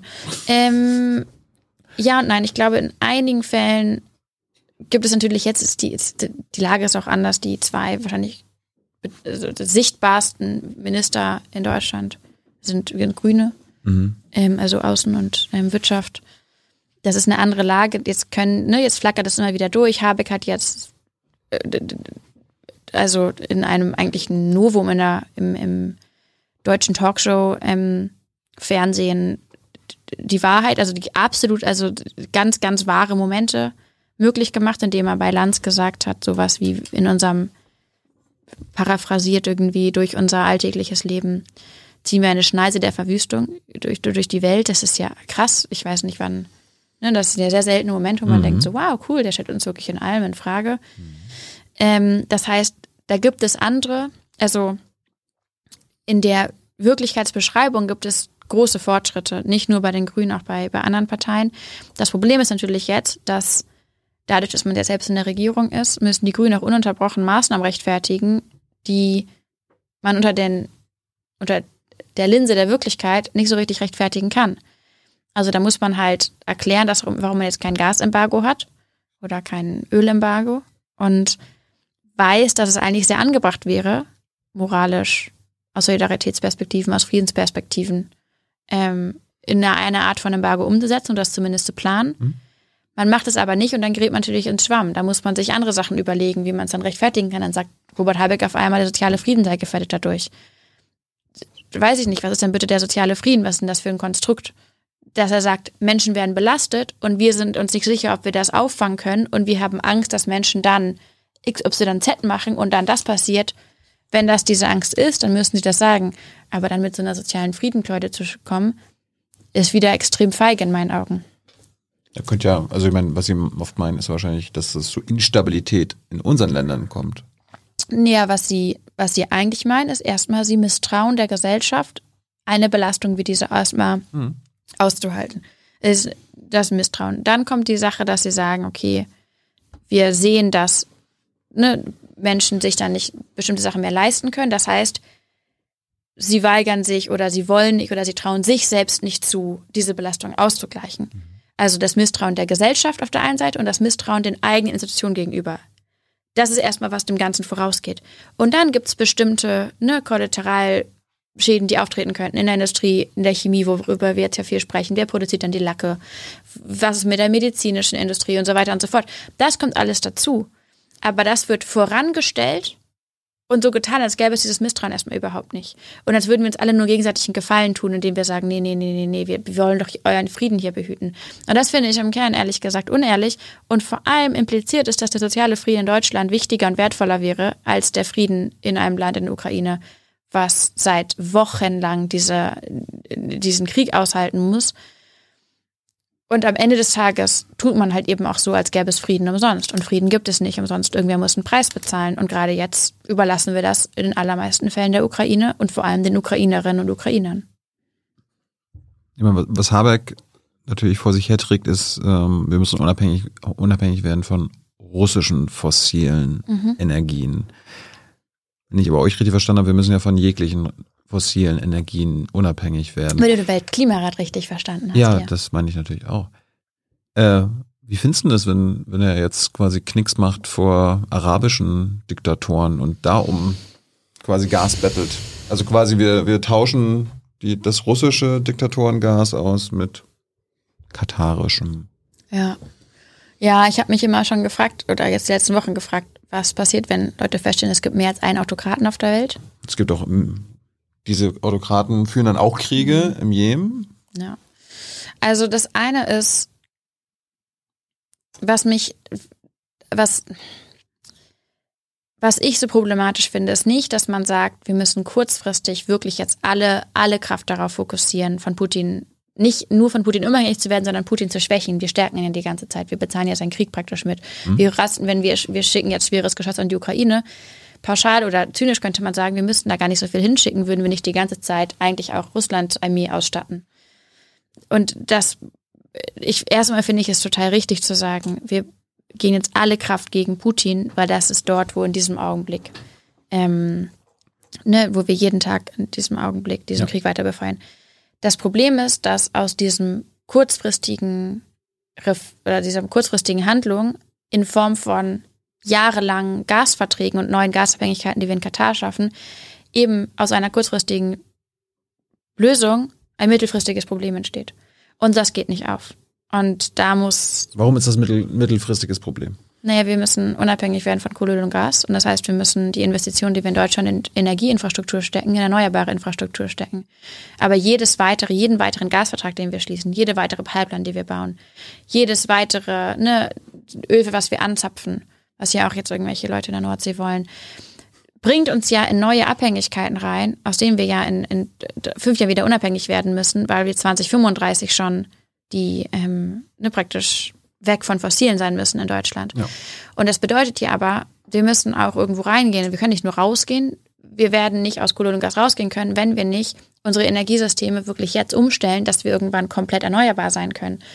Und ne, das heißt, wir durch diese Verträge, durch diese Infrastruktur, auch die, die physikalische, die physische Infrastruktur, bauen wir uns wortwörtlich in neue Abhängigkeiten rein.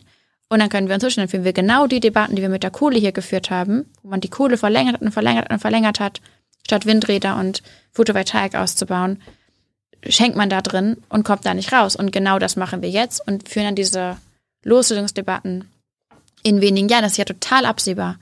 Ich meine, wir müssen jetzt LNG-Terminals bauen für dieses Gas aus nicht nur Amerika, Ja. sondern aus dem Nahen Osten. Und auch das ist so interessant, weil es, also es, war natürlich schlimm, die LNG-Terminals, das ist ein, eine Veranstaltung, die wird jetzt Jahre dauern, erstmal zu bauen, bis da irgendwie was kommt. Aber es geht auf jeden Fall schneller, als wenn man Stromtrassen mal baut in Deutschland. Ne? Das ist aber Planungsrecht, das ist ja nicht ein, also es ist die andere Sache, da kann man die deutsche Demokra äh, Bürokratie nochmal für ähm, richtig, richtig genau angucken. Nee, das Interessante ist ja, unter anderen Gesichtspunkten könnte man sagen, naja, das ist ein Zwischengang, Zwischenlösung, eine Brücke, wie man ja so sagt. Lisa, danach kommt äh, grüner Wasserstoff dadurch Genau. und so. Und äh, was jetzt gerade so auf diesen Krieg einpoltert, ist die Feststellung oder auf, die, auf die, die, den Versuch, diesen Krieg zu schneller zu einem Ende zu bringen, indem man die fossilen Geldflüsse stoppt, ist da auf, auf diesen Komplex kommt die tickende Uhr der Klimakrise. Und das heißt, wir müssen natürlich ganz anders über fossile Energieabhängigkeiten denken, als wir es in den letzten Jahren gemacht haben.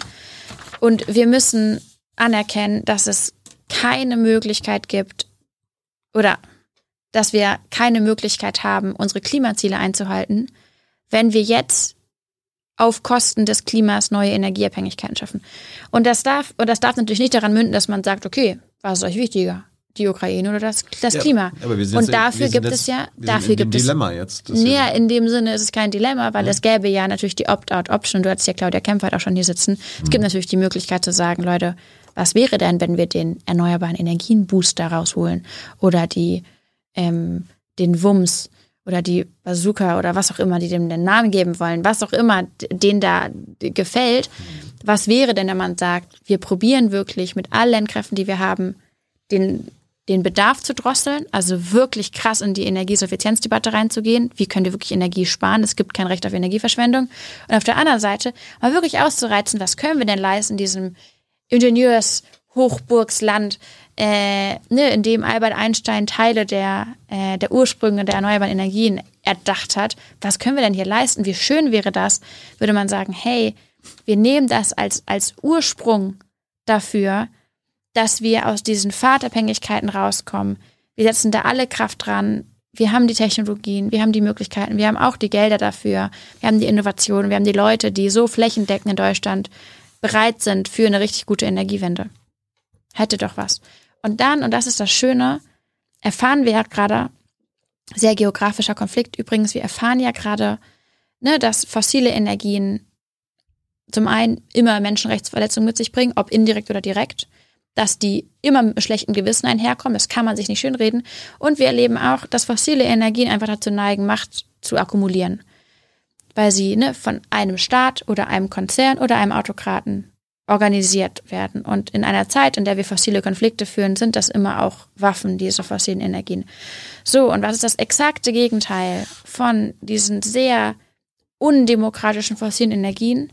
Das sind erneuerbare Energien, die durch ihren Charakter Fläche brauchen, das heißt Dezentralität. Und wenn man es gut organisiert, hat das auch ein total, eine totale demokratische Bejahung, dass auf mhm. einmal ne, Bürgerenergien ins Spiel kommen, dass man sich kommunal organisiert, dass man tatsächlich sagt, okay, man kann Menschen finanziell an der Energiegewinnung beteiligen, du kannst es auf Dach packen oder auf deine Hausgemeinschaft oder was auch immer. Und in dem Sinne stärkt man eben nicht nur Frieden und die Klimaziele, sondern man stärkt im besten Falle auch Demokratien. Weil du gerade Claudia Kempfert angesprochen hast. Die war ja mal mit dir zusammen. Und ähm, Dilo? Die war mal mit dir zusammen in Schwerin. Mhm. Bei Manuela Schwesig. Nee, genau, genau, nicht bei Zoom, aber wir waren virtuell in Schwerin. Genau, aber äh, ihr habt über, den, über Nord Stream 2 geredet. Ja, aber. Kann, kannst du uns mal äh, erzählen, wie, das, wie so ein Meeting abgelaufen ist? Ich meine, jetzt ist, weiß sie auf einmal Bescheid, dass das eine, ja, eine ganz, schlimm. ganz schlimme äh, Idee war. Ja, ähm, war. Aber, aber, meine Infos war, als ihr das denen erklärt habt, kann man sich nicht das vorstellen. ist so hier rein und da war raus. Nee, das war also oh, ähm, wirklich sagen, kann ich glaube ich auch so sagen, wirklich problematisches Gespräch. Es war direkt nachdem Manuela Schwesig diese Klimastiftung mit mhm. nach vorn getragen hat. Die Gazprom-Stiftung. Genau. Und das war, die nennen das ja Klima- und Umweltstiftung, was wirklich die größte Lüge äh, überhaupt ist was letztendlich wirklich eine Stiftung war, um die Nord Stream 2 schneller zu beenden und also fertigzustellen mhm. und vor allem mitzufinanzieren. Mhm. Und das unter diesem Deckmantelchen von Klima. Und das macht mich ja wahnsinnig. Hätte sie gesagt, wir machen eine Erdgasförderstiftung, do it und steh dazu. Aber dann das Klima zu missbrauchen, um sich das irgendwie schön zu reden, das ist, was ich meine. Du kriegst fossile Energien, kriegst du nicht mit einem guten Gewissen. So steh dazu, erkenne es an, das kannst du dir grün färben und grün pinseln, wie du willst. Das ist im Kern immer noch scheiße. So. Und das heißt, die hat dann diese Klimastiftung gemacht und ich habe das outgecallt auf Twitter. Ähm, gesagt, das ist ehrlich gesagt, das ist Klimaleugnung 2.0. Ne? Wir erkennen, dass es die Klimakrise gibt und dann befeuern wir sie weiter und nennen es irgendwie Klimaschutz. Ist nicht besser. Es tut dem Klima keinen Gefallen. Die Emissionen sind ja so oder so da. Und dann haben wir, gab es ein bisschen hin und her, und da gab es ein Gespräch und da hatten wir gesagt, vor diesem Gespräch, wir würden mal die Claudia Kempfert mitbringen, weil wir das Gefühl haben, es gibt hier so ein bisschen nicht so eine Art Konsens darüber, dass es bestimmte wissenschaftliche Fakten gibt oder Grundlagen, auf die man sich gemeinsam berufen kann hier. Deren Grundlagen war ja die Studie im, im Grunde der Erdgaswirtschaft von Gazprom, ne? Ja, das wusste ich zu dem Zeitpunkt noch gar nicht, weil wir hatten immer gedacht, dass mit der, also Erdgas ist keine Brückentechnologie, ist ganz einfach zu verstehen. Mhm. Du baust ja mit Erdgas, du baust physische neue Abhängigkeiten Erdgaspipelines. Die sind erst, wenn man sie baut, auch nicht geeignet für Wasserstoff. Das ist eine andere Technologie. Die müssen ganz anders aufgesetzt sein, um dann Wasserstoff-ready zu sein. Das ist anders. Normalerweise sind es erstmal Erdgaspipelines. Mhm. Die baust du, wahnsinnige Investitionen gehen da rein und du musst das dann Jahrzehnte laufen lassen, damit sich das wirtschaftlich rentiert. Nichts an einer Erdgaspipeline ist eine Brücke.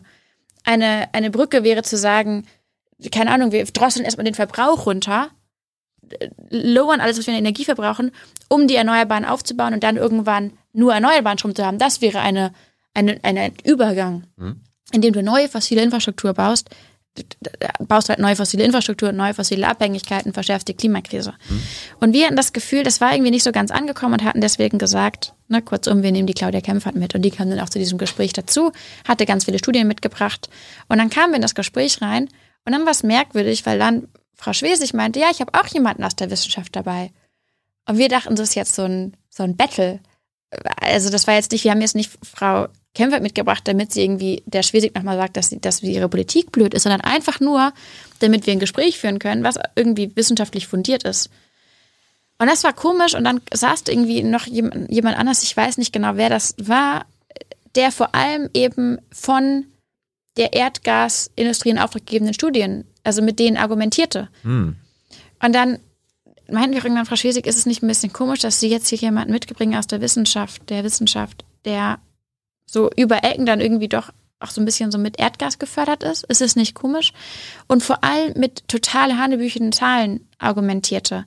Wo ganz klar ist, dass, also es war wie in so einem, weiß ich nicht, wie in so einem Investigativfilm, wo man so aufdeckt, wie in Amerika die, die, die Politik verstrickt ist mit der, mit der fossilen Lobby und so. Also ganz skurril. Und was ich aber ehrlich gesagt noch befremdlicher fand, war, dass es offensichtlich nicht möglich war in dem Gespräch, dass wir uns, also bis zum Ende des Gesprächs war für Frau Schwesig anscheinend nicht zu verstehen, warum Erdgas keine Brückentechnologie ist. Und als wir dann irgendwann fragten, naja, aber Sie wissen schon, dass die, das Gas aus der nationalen Pipeline gar nicht gebraucht ist auf dem deutschen Strommarkt oder für den deutschen Energiehaushalt. Ja. Das war zu einem Zeitpunkt, wo die Pipeline zu 94 Prozent fertiggestellt war, wohl bemerkt. Und sie das ne, mit allen Pauken und Trompeten unterstützte, das Projekt dann war ja das anscheinend gar nicht, also es war anscheinend neu. Und das ist ein Milliardenprojekt, ne? Da geht richtig, richtig, richtig Kohle rein über die Jahre. Eigentlich müsste das ja wissen. Nord Stream 1 gibt es ja auch schon, das war ja auch nur zu 60 Prozent ausgelastet, ne? Und da saßen wir dann und dachten, wow, so wird diese Politik gemacht. Hat die schockiert, ja.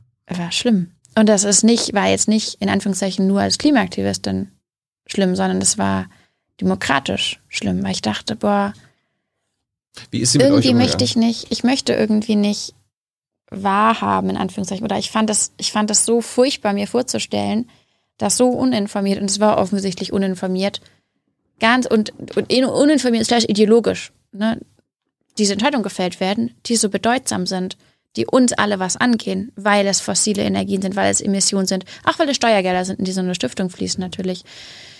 Ähm, und ich glaube, wenn man Manuel Schwesig trifft und so, das ist ja eine ganz, ganz nette Frau im Auftreten. Und vielleicht ist es noch schlimmer, weil man immer denkt, so, solche Politik kann nur von so ganz krumpeligen Leuten kommen.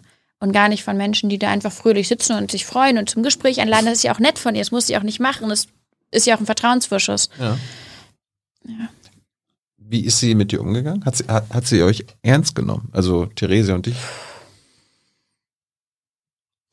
Das mit dem Ernst muss man, glaube ich, die Politik fragen. Also ehrlicherweise, wenn man junge Menschen und ihre Bedürfnisse ernst nehmen würde, dann hätten wir diese Klimakrise nicht so eskalieren lassen, weil man anerkennen würde, in 2050 hätten wir auch noch gerne einen halbwegs intakten Planeten.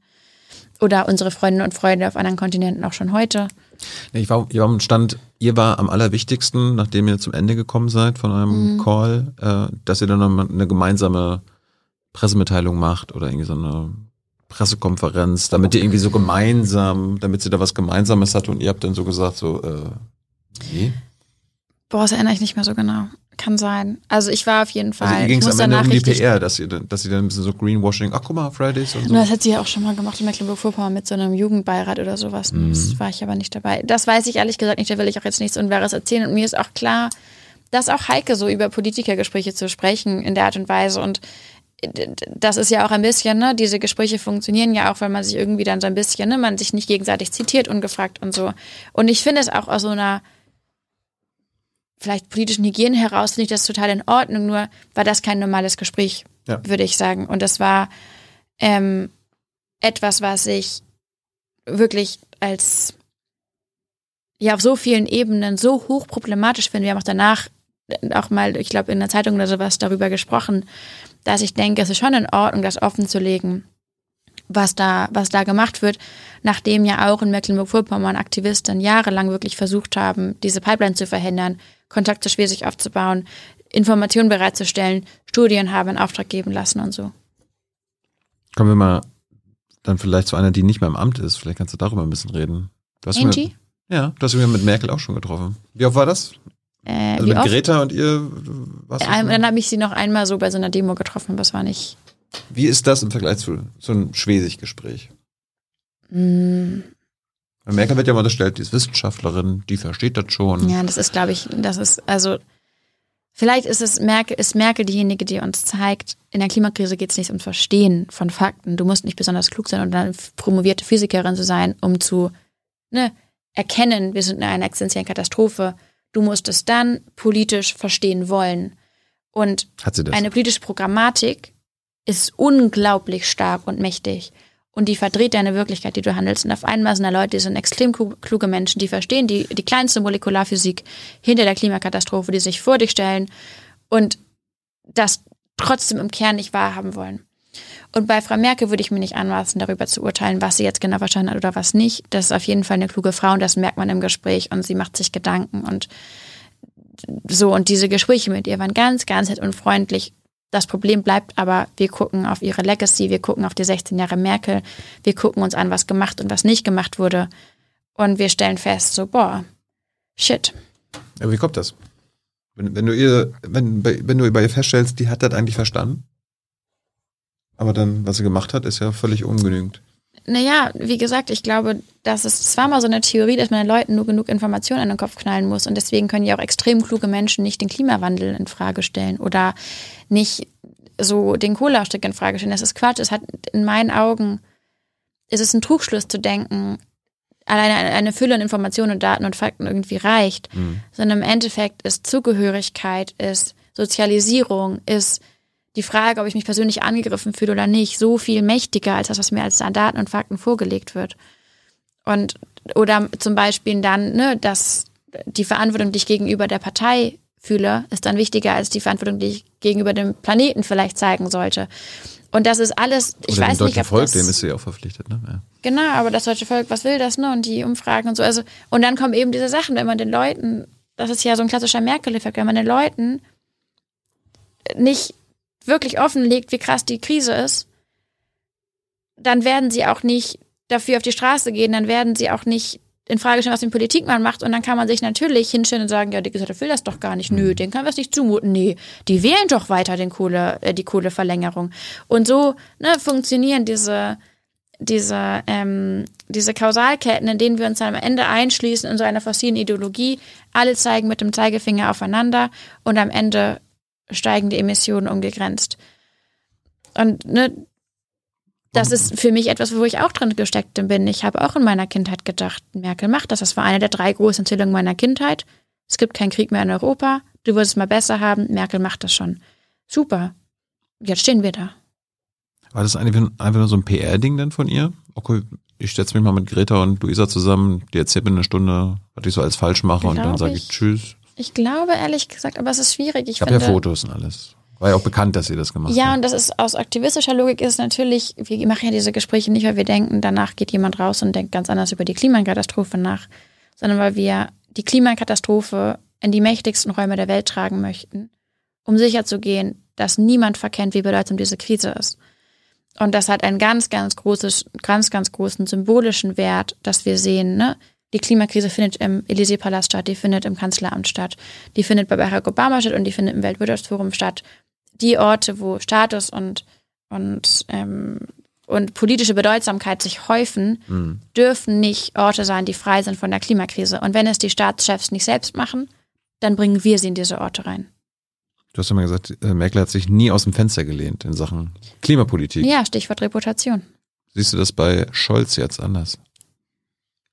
Wer? Nein, Spaß. Äh, Also wir haben jetzt einen neuen Kanzler Hm. aus Hamburg. ja, gute Quote für Hamburg. Ich, in Olaf. Sachen Kanzler-Performance weiß ich nicht. Ich würde Hast du jetzt schon mal einen Arm gesehen, den er, den er aus dem Fenster gelehnt hat? Siehst du einen in der Bundesregierung aktuell, der mit einem Arm sich aus dem Fenster lehnt? Eine Zeit lang hat letzte Legislatur das Karl Lauterbach gemacht, finde ich, kann man ihm auch zugute halten. Da hat er wirklich, Der war aber nicht in der Bundesregierung. Na, als SPD war er in letztes Jahr in der Bundesregierung. Aber da würde man sagen, glaube ich, das war ein, ein Prime-Example davon, was man machen kann, was Jetzt man auch ist er in der bewegen Regierung, kann. jetzt höre ich das aber auch nicht mehr. Es ist anders. ähm, ja, ich vielleicht mit Olaf Scholz. Lehnt sich gerade Herr Wissing, unser Verkehrsminister, aus dem Fenster, weil er sich so breit gegen die öffentliche Meinung stellt? Ich glaube, Herr Wissing lehnt sich schon aus dem Fenster halt für den fossilen Status quo und für die für die fossilen Lobbys. Das geht ja schon, das ist ja ein Ding. Das wird ja im Gegensatz zu denjenigen, die sich aus dem Fenster lehnen für Klima und Gerechtigkeit, das sind ja immer die Radikalen, die Aktivisten, die nicht wissen, was sie für ein Amt haben. Das wird gebasht bis zum geht nicht mehr. Diejenigen, die sich für den fossilen Status quo aus dem Fenster lehnen, das sind die Mutigen, das sind die Selbstbewussten, das sind diejenigen, die mal richtig Hand anlegen. Freiheitskämpfer. Super.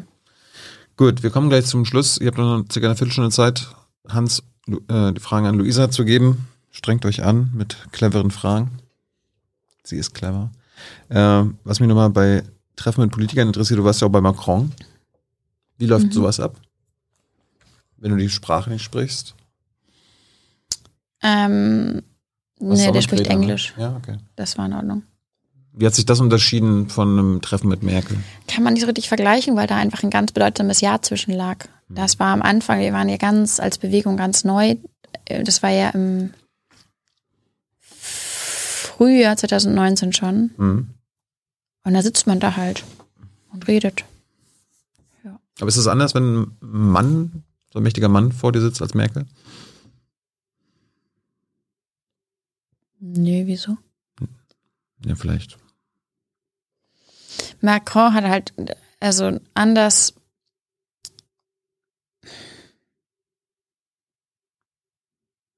Nee, ich glaube, das kann man jetzt nicht so richtig sagen. Macron macht ja anders Politik und ist ja so anders getrieben. Ähm ja, aber ich glaube, ich kann es nicht so richtig. Jetzt sind halt so Gespräche, die man führt. Hm. Gibt es ein Gespräch Macron hat mit, den Hund dabei. gibt's ein Gespräch mit PolitikerInnen, das du dir gerne gespart hättest? Jetzt im Nachhinein. Nee, ich meine, man vergisst einfach, dass diese Gespräche sind so, also saugen einfach Energie. Die sind richtig zehrend.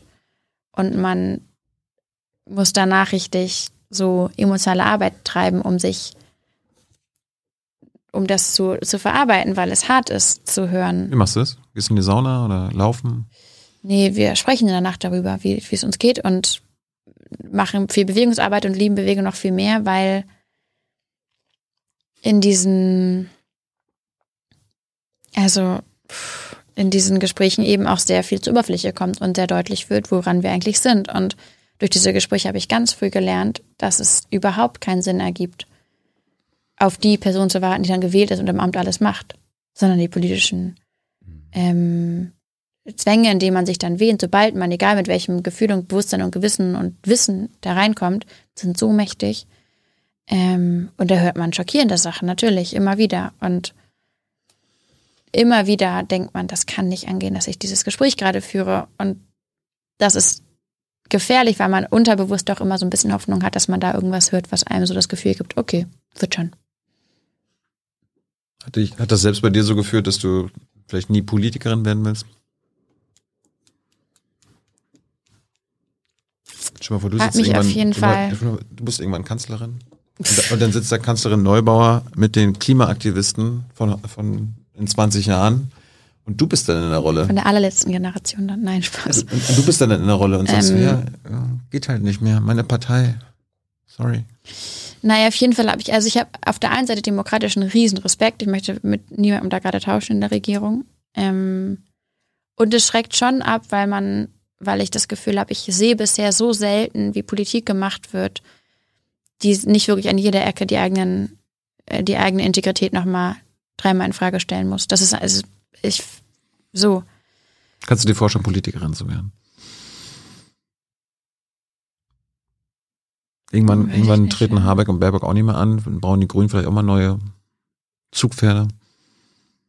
Weiß ich nicht. Ich bin sehr vorsichtig geworden mit den Spekulationen über meine Zukunft, weil dieses so Ich will, schnell ja- dann ich will da nur ist. wissen, ob du dir vorstellen kannst. Ich habe jetzt nicht gesagt, äh, mach mir einen Plan, Also ich weiß es nicht. wann Ich, du die Partei Partei übernimmst. gerade jetzt, gerade jetzt reizt es mich nicht oder denke ich nicht, dass es, dass es der Ort ist, einfach weil wir so dringend Zivilgesellschaft brauchen, die sich organisiert. Und wenn wir auf die Frage zurückkommen, wie kriegen wir es denn noch hin mit der Klimakrise?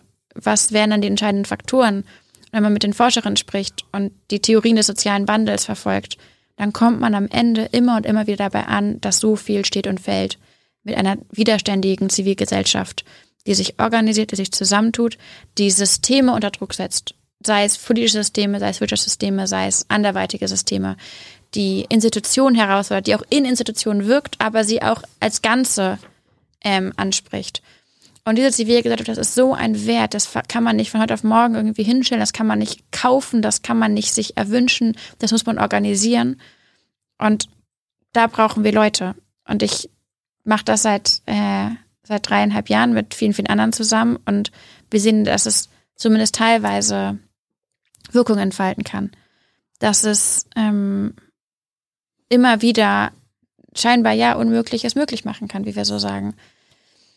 Und es gibt eine Tendenz, dass man, auch in der Wirtschaft sehen wir das ja, dass man was macht und es gut und gerne macht. Und wenn man etwas anderes machen könnte, was in irgendeiner Logik als ein Aufstieg sehen würde, dann aufhört das zu machen. Und das führt ja dazu, dass Menschen am Ende immer irgendwo sind, wo sie nicht mehr so gut sind oder nicht mehr so erfolgreich sind, bevor sie aufhören, woanders hinzuströmen. Und ich glaube, es ist auch völlig in Ordnung und auch vielleicht ganz hilfreich in der jetzigen Zeit, dann das auch zu machen und dabei zu bleiben. Und vielleicht, deswegen sage ich das alles in Klammern, wechsle ich irgendwann meine Meinung und werde nochmal was ganz anderes oder mache was ganz anderes. Und dann aber ganz sicherlich, weil ich überzeugt bin, dass ich woanders anders wirksam sein kann. Zum Schluss, ich meine, bin mir sicher, einige werden jetzt meckern, warum wir bisher nicht über irgendwelche äh, fachlichen Sachen gesprochen haben, wie CO2-Budget, Generationenfrage, äh, erneuerbare Energien.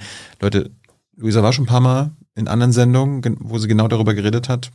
Mussten wir jetzt nicht alles wiederholen. Heute warst du mal als Person im Vordergrund, aber zwei Sachen habe ich noch. Mhm. Weil letzten Folgen, was du mitbekommen hast, war Isabel Schnabe zum Beispiel bei uns zu Gast, EZB-Direktorin, auch Clemens Fuß vom IFO-Institut.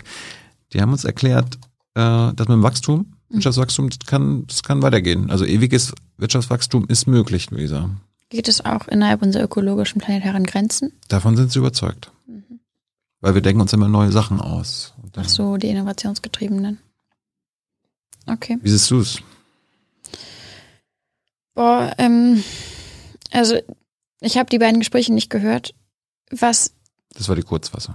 Genau, also was ich in dieser, oder was ich sehe in der Welt und was ich studiert habe, mhm. ähm, einige Jahre jetzt, ist, dass sobald wir holistisch auf die Dinge gucken, also zum Beispiel anerkennen, die Klimakrise ist mehr als CO2, sondern es geht um Ressourcen im weitesten Sinne.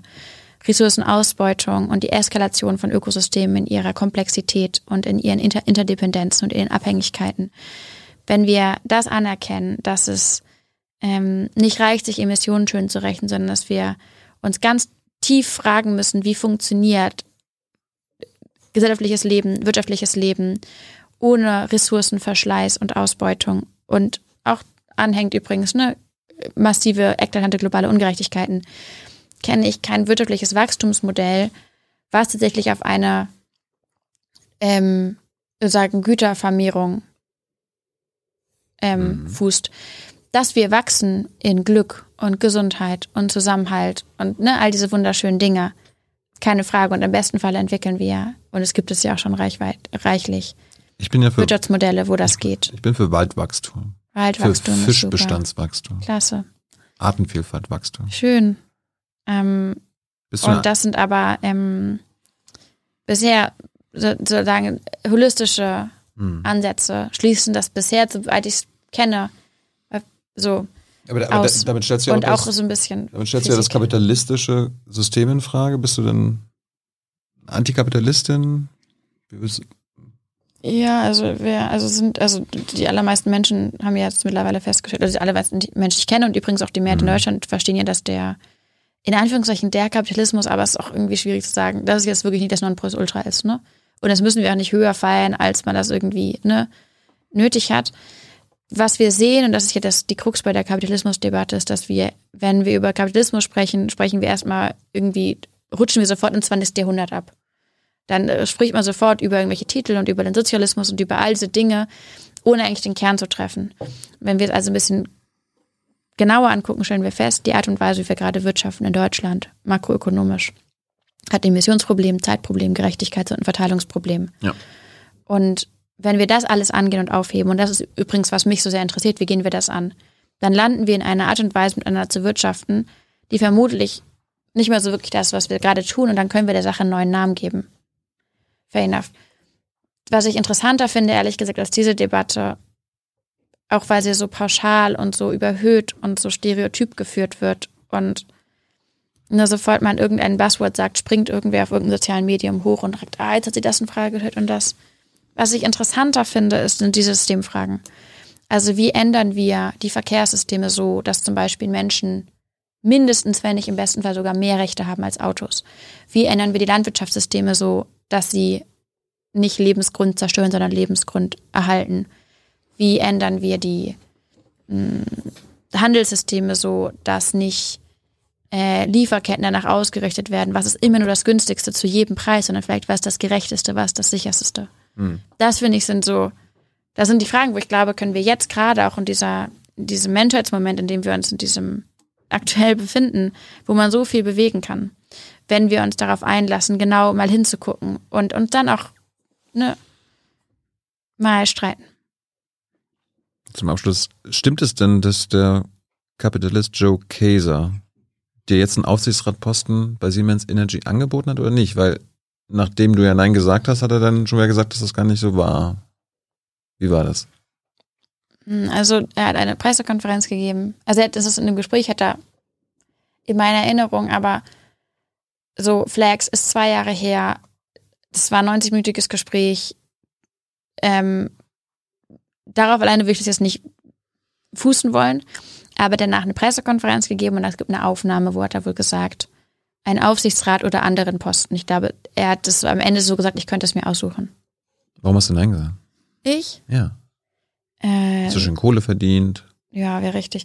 Ja, lustig, Leute haben berechnet, was man da verdient. Wusste ich gar nicht, dass man so, äh, dass man da so viel verdienen kann. Aber es ist doch viel Quatsch. Bücher schreiben, kannst besser studieren, ja, aber ist doch Quatsch. eine tolle Geografin. Zu welchem Preis? Also abgesehen davon, dass ich wirklich denke, so ich muss wirklich nicht in so einen Aufsichtsrat reingehen, aus äh, auch immer für Erwägungen, ähm, bin ich zu Siemens gegangen, um sie äh, um sie darauf aufmerksam zu machen, dass sie als Unternehmen die größte Kohlemine überhaupt mit möglich machen wollen, indem sie da Technologie hinschicken und Geschäfte machen mit dem Adani-Konzern, einem mhm. riesengroßen, dreckigen Kohlekonzern. Und dann kann ich auch nicht, also, und das möchte ich ja weiterhin machen. Und Siemens ist auch weiterhin verpflichtet in diesem Projekt und in anderen weiteren Projekten. Und als Aktivistin, so ist da meine, meine Unabhängigkeit total wichtig. Und das geht auch aus dem Aussichtsratjob heraus, bin ich mir sicher, können vielleicht manche machen. Und ich freue mich auf die rebellierenden Aufsichtsräte in Deutschland, die sich gegen Wohl, die Konzerne wenden. Du bist dem Wohl des Unternehmens verpflichtet. Genau. Warum haben sie dir das angeboten? Oder warum hat er dir das in Aussicht gestellt? Warum glaubst du? Musst du wirklich ihn fragen. I don't know. Also eine Umarmungstaktik. Ja, alles möglich. Luisa, danke für deine Zeit. Ich soll gerne, gerne. von einem gemeinsamen Bekannten dich fragen, was ganz jetzt unabhängig äh, von allem anderen, Super weil wir, jetzt lang, weil, weil wir jetzt langes Wochenende hatten, okay. Namen darf ich nicht sagen. Okay. Womit lenkt sich Luisa Neubauer ab? Hast du, welche Serien guckst du? Was ist, ähm, womit machst du Netflix und Chillen? Keine, also, Weirde Frage. Ähm, ich gehe. Also auf dem Sofa sitzen, einfach nur laufen lassen. So. Ich gehe ähm, laufen. Ich. Ja. Guck nicht so viele Serien. Nicht so viel Zeit, glaube ich. Manche, wenn es eine richtig gute gibt, dann gucke ich mir sie an. Was war die letzte? Ähm, die letzte Serie, die ich geguckt habe, ich glaube. Ähm. Naja, ich habe, äh, ich hatte Bully Herbig im Podcast, deswegen habe ich mir ein paar Folgen LOL angeguckt. Oh Gott. Ähm, aber natürlich so, was ich ganz cool fand, tatsächlich, was ich sehr gut gelungen fand, war die erste Staffel zumindest von Black Mirror. Mhm. Was dramatisch ist, weil einfach so viel davon mittlerweile mhm. ähm, sozusagen schon oft besprungen in die Realität ist. Aber ansonsten, ich lese dann mehr, ich gehe ein Bierchen trinken. Was ähm, liest du ähm, gerade? Was ich jetzt mhm. gerade ähm, gegen die äh, wie heißt das Buch, das rote kleine Buch gegen die naja, auf jeden Fall so ein Essay, das kennst du, hast du auch locker gelesen, haben alle gelesen. Gegen die Gleichgültigkeit, mhm. da ist es. Ähm, das habe ich gerade gelesen. Dann habe ich natürlich von Ronja gelesen, äh, ihr neues Buch über äh, Suizid. Super gutes Buch. Ich lese natürlich auch viele Klimabücher. Ähm, gerade eins gelesen, ähm, ein richtig, richtig schönes auch von ähm, einer anderen, ich glaube auch Ronja, die über Geschichten und Erzählungen gesprochen hat. Ähm, die, also da sagen, freue ich mich natürlich, weil ich die Gelegenheit dann auch viele Autoren natürlich auch kenne. Ich habe mit meiner Großmutter natürlich gerade an Ostern wieder in Überleben reingeguckt von Fritz Habekus und Dirk Steffens, fantastisches Buch. Ich habe auch die Bücher von Claudia Kempfert letztens nochmal angeguckt. Äh, Autokorrektur von Katja habe ich natürlich äh, mir angeguckt. Aber ich merke auch total gerne, äh, ich lese auch gerne, gerne Romane. Ähm, ich habe letztens wieder ein bisschen John Green gelesen, super Autor. Wer ihn noch nicht kennt, John Green hat einen ganz witzigen Bruder, Hank Green, Hammer auf TikTok. Sowas. Gut. Luisa, vielen Dank für deine Zeit. Gerne, gerne. Dass du jetzt mal nicht zu Hause gesessen hast und ein Buch gelesen hast, sondern mal zu uns gekommen bist. Komm bald wieder. Lass uns mal eine Klimafrage bald machen. Ja, machen wir, ne? Jetzt bin ich gespannt, was Hans so alles aus dem Netz gezogen hat. Jetzt kommen die Zuschauerfragen. Ach so, bleiben wir hier sitzen? Du bleibst noch mal sitzen. Ach so, okay. Ich, ich werde jetzt ersetzt. Okay. Sorry, Pauli. Grüße. Kann jemand, Pauli, hast du schon was zu trinken? Okay. Ja, wer sich jetzt Hallo. fragt, wem diese Geste galten, das, die galten einem Gast, der im Hintergrund auf dich wartet. Ne? Äh, Ich fange mal an mit einer Erklärung in eigener Sache, weil Thilo meinte, "Buh, Hans, der alte 68er, der kann dir bestimmt was Interessantes sagen über die Protestformen damals. Nein, kann er nicht. Jede Zeit muss ihre eigenen Protestformen finden und auch da ist es, wäre es komisch, wenn Opa vom Krieg erzählt. So, äh, also diese Hoffnung Sorry, wird Leute. sich, oh, ist nicht zu machen. Was glaubst du, wie lange es gedauert hat, bis zum allerersten Mal im Chat äh, das oder die Formulierung Langstrecken-Luisa auftauchte? Fünf Sekunden oder so. Nee, zwei Minuten. Aber taucht dann mit einer schönen Regelmäßigkeit äh, auf. es Grüße gehen bietet sich ja irgendwie, da ist die Sprache einfach, das ist verlockend, nicht? So eine Alliteration, Langstrecken, Luisa. Ähm, hast du eigentlich mal irgendwann über diesem, über diese Formulierung lachen können oder berührt sie dich immer noch oder gar nicht mehr? Ähm, nee, ist gut gelungen. Ist lustig, weil ich manchmal denke, das wäre ja natürlich, so wäre ich jetzt Olympialäuferin, würde es auch passen. Mhm. Und in dem Sinne ist das, was ich mache, auch sozusagen sehr langer Lauf. In dem Sinne finde ich es jetzt nicht so. Also berührt mich, glaube ich, nicht mehr so. Robert möchte wissen, es gibt eine ganze Reihe von Fragen, auch zu deiner Person, die stellen wir jetzt einfach. Robert möchte wissen, ähm, bekommst du eigentlich von Spotify Geld für deinen Podcast? Äh, gute Frage. Haben wir am Anfang alles sehr transparent gemacht. Normalerweise gibt Spotify so ganz gute Summen an die sogenannten Talents, das bin ich. Mhm. Wir haben es anders gemacht. Ich kriege eine Aufwandsentschädigung von Spotify und meine Talent-Fee ist gespendet. Mhm. Ist diese Aufwandsentschädigung ähm, irgendwo im dreistelligen Bereich noch pro Monat oder schon darüber? Ähm, das berechnet sich pro Tag und nicht pro Monat, die ich bekomme. Und das ist entspricht Aber ungefähr. man kann das ja auf einen Monat umrechnen. Ach so, ja, aber naja, ich erzähle mal pro Staffel und sowas, Okay, aber die ja. ähm, ist, also Spotify war auf jeden Fall ein bisschen verwirrt, glaube ich, dass Mhm. ich das so gemacht habe. Ich- Ich frage dann so, welchen Anteil an deinen Lebensunterhalt kosten? Ich glaube, das steckt so ein bisschen hinter der Frage, hinter der Frage, bringen diese, äh, bringt das von Spotify, was du behältst? Kannst du das sagen? Ähm, ehrlich gesagt, ich finde es ein bisschen skurril, weil ich glaube, ich finde es okay, dass sich Menschen fragen, wie ich mich finanziere. Das habe ich auch eben mit Thilo gesprochen. Ich finde nicht, also ich habe auch schon in, jetzt bei in der Tagesschau letztens darüber gesprochen, wie ich mich finanziere. Ähm, ich weiß nicht genau, was Menschen denken, was ich den ganzen Tag lang mache, ob ich mit dem, was ich mache, so sozusagen ganz viel Geld verdiene und dann so, so, so rumgehe und chille oder sowas. Ähm, ich finde es, glaube ich, ich weiß nicht, ob ich finde, dass es einen Anspruch darüber gibt, dass ich das Nee, sozusagen ein Anspruch, eins es gibt keinen Anspruch, es gibt die Frage. und offenlege, die Frage. genau. Und Mhm. deswegen habe ich es ja gesagt, also von Spotify bekomme ich eine Aufwandsentschädigung. Ähm, und das ist, das reicht nicht aus, zum Beispiel meine Miete zu bezahlen oder sowas. Okay. Äh, dann eine ganze Reihe, eine ganze Reihe wirklich von Fragen äh, beziehen sich auf den Namen Ronja Malzahn.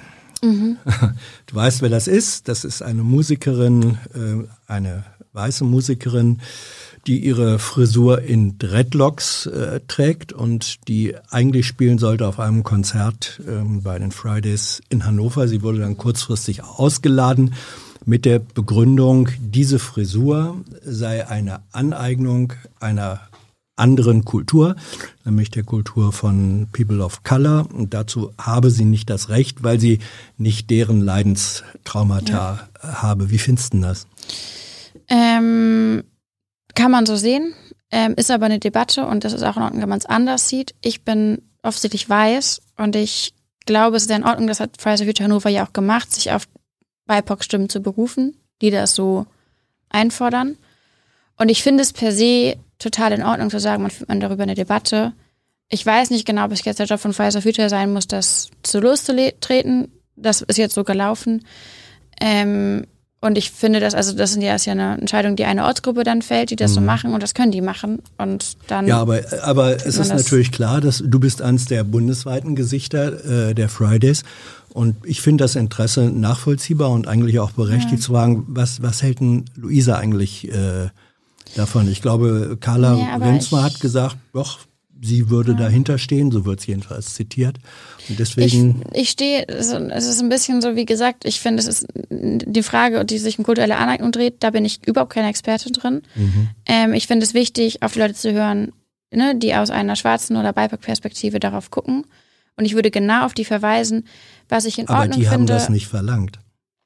Nee, aber nein, die haben das nicht in dieser Situation verlangt, weil das ja die Ortsgruppe Hannover gewesen ist, sondern die Ortsgruppe Hannover hat sich ja in ihrer Begründung auf Erklärung von BIPOX oder auf, auf, auf Veröffentlichungen und Publikationen gestützt. Ich bin da natürlich, ne, ich bin solidarisch der Ortsgruppe Hannover gegenüber, mhm. die können das machen. Die haben sich dann ja auch entschuldigt, dass es unglücklich formuliert war, finde ich auch völlig in Ordnung. Und am Ende, und das ist es ja auch geworden, ist es eine Debatte darüber, wie gehen wir mit solchen Fragen, zum Beispiel von kultureller Eineignung um? Und das ist auch völlig in Ordnung, dass man darüber eine Debatte führt und dass man das aufbringt. Fair enough. Mhm. Ähm, mir fällt ein, jetzt kommt dann doch ein bisschen, äh, sagen wir mal, meine Generation mit äh, ins Spiel. Mhm. Ähm, es war damals ist fast jeder zweite Mensch, der politisch engagiert war, mit einem Palästinensertuch äh, rumgelaufen.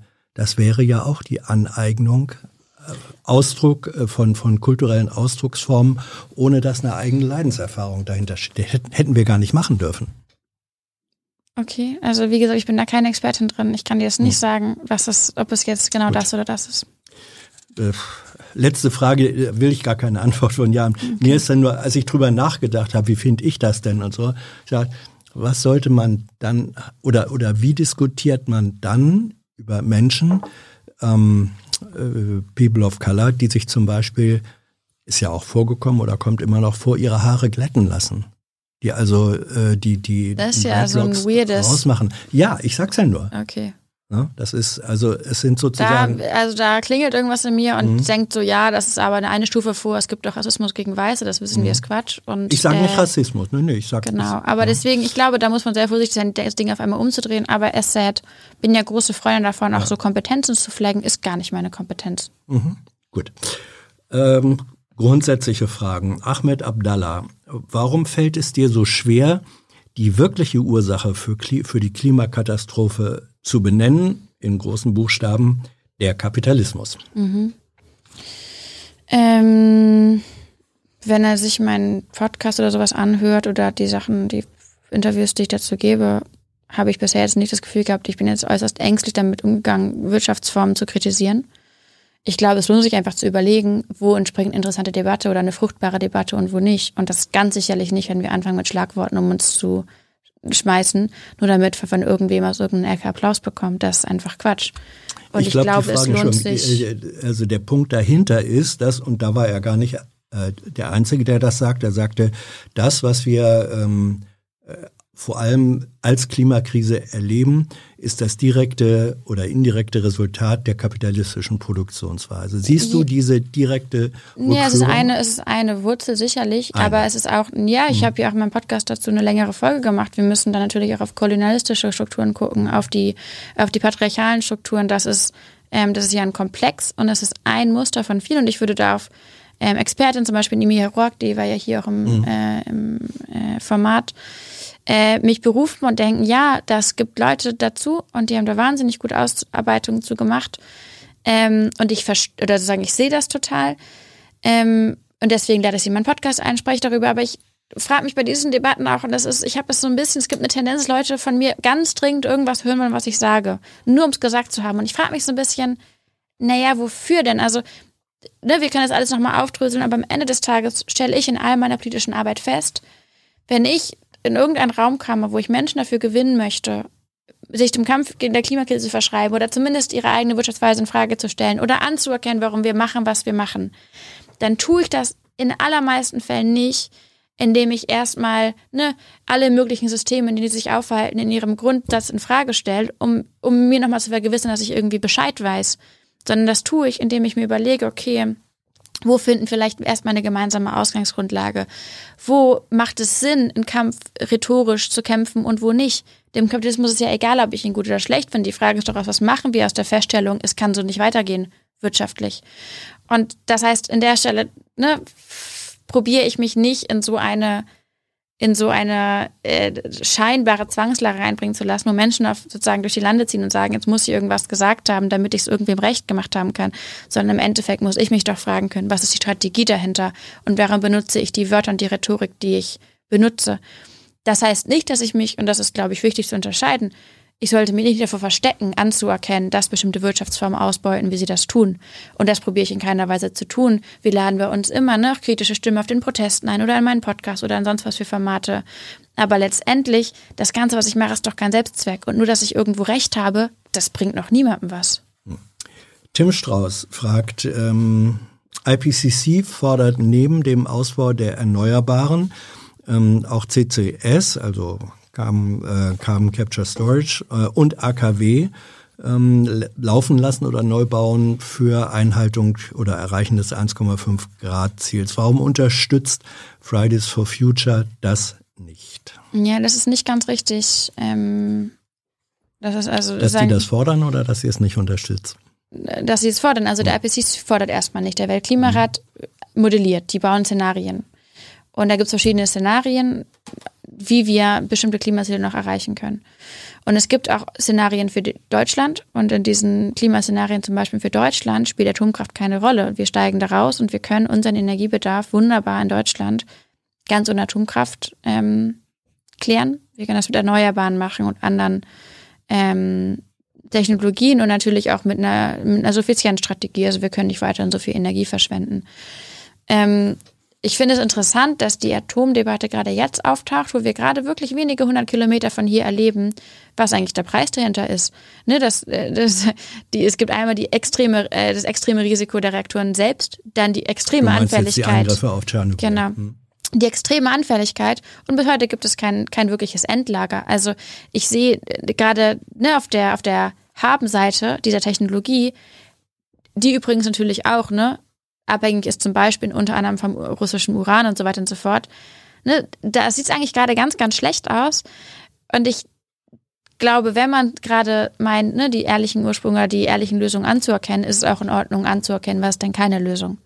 Ja, aber jetzt äh, haben wir die Situation, ähm, je schneller ähm, aus Gas und Öl ausgestiegen wird, und mhm. das ist sozusagen ja äh, eine mögliche Konsequenz de, des, des Ukraine-Krieges, ähm, desto mehr stellt sich, und das tut auch äh, der grüne Wirtschaftsminister, die, die Frage, ja, mindestens nennen wir es für Übergangszeiträume, woher kommt die Energie, äh, die gebraucht wird.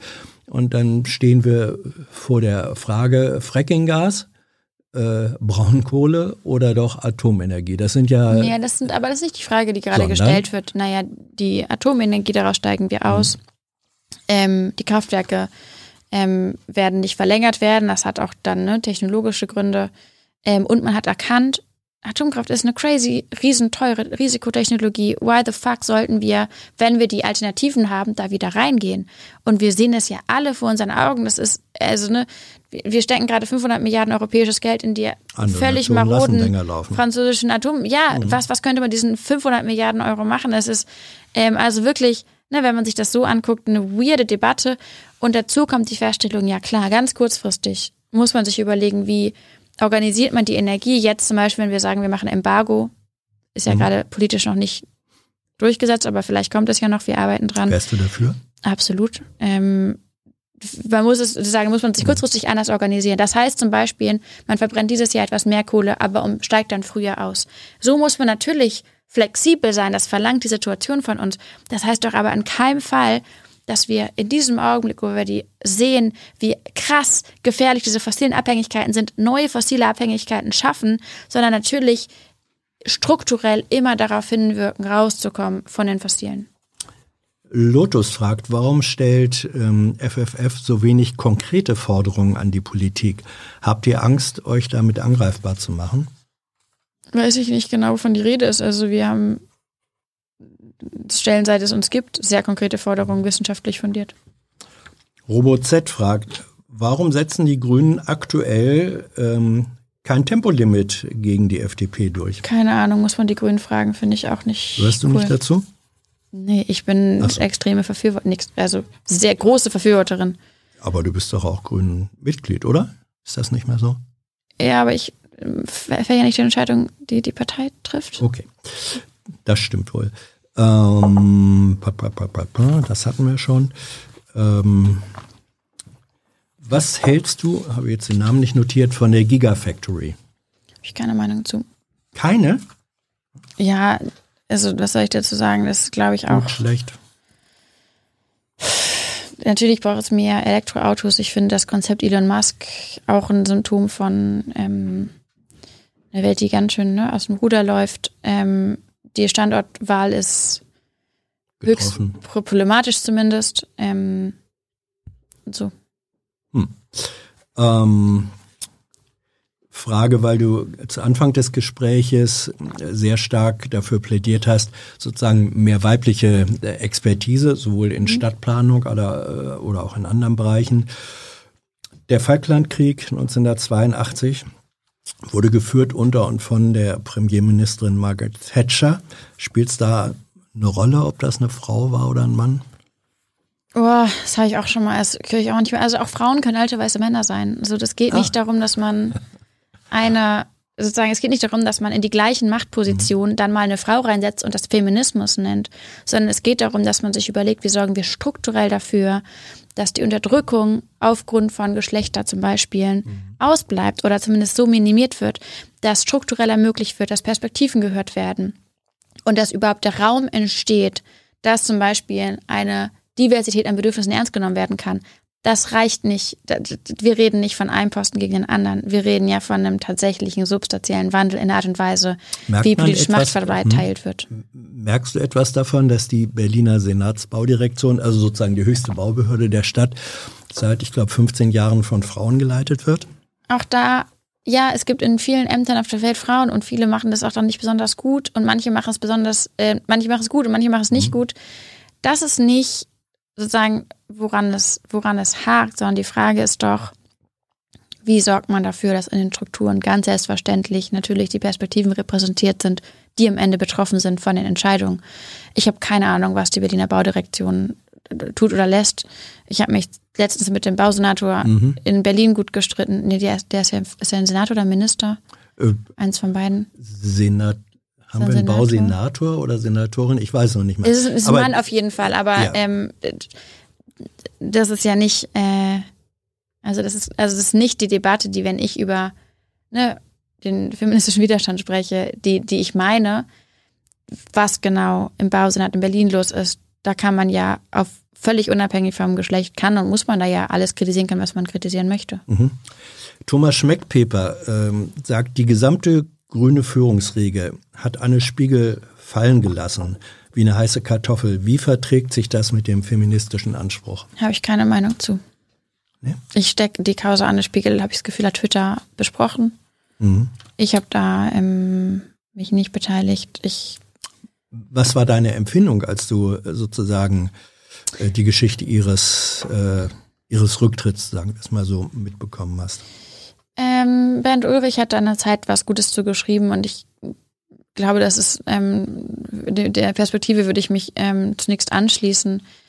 Ich finde es völlig in Ordnung und wichtig, dass wir Ministeri Ministerinnen kritisieren oder Minister. Und es ist auch in meinen Augen ein bisschen merkwürdig zu sagen, weil Andi Scheuer immer alles schlimmer gemacht hat, dürfen wir jetzt nicht andere kritisieren für Sachen, die nicht so schlimm sind.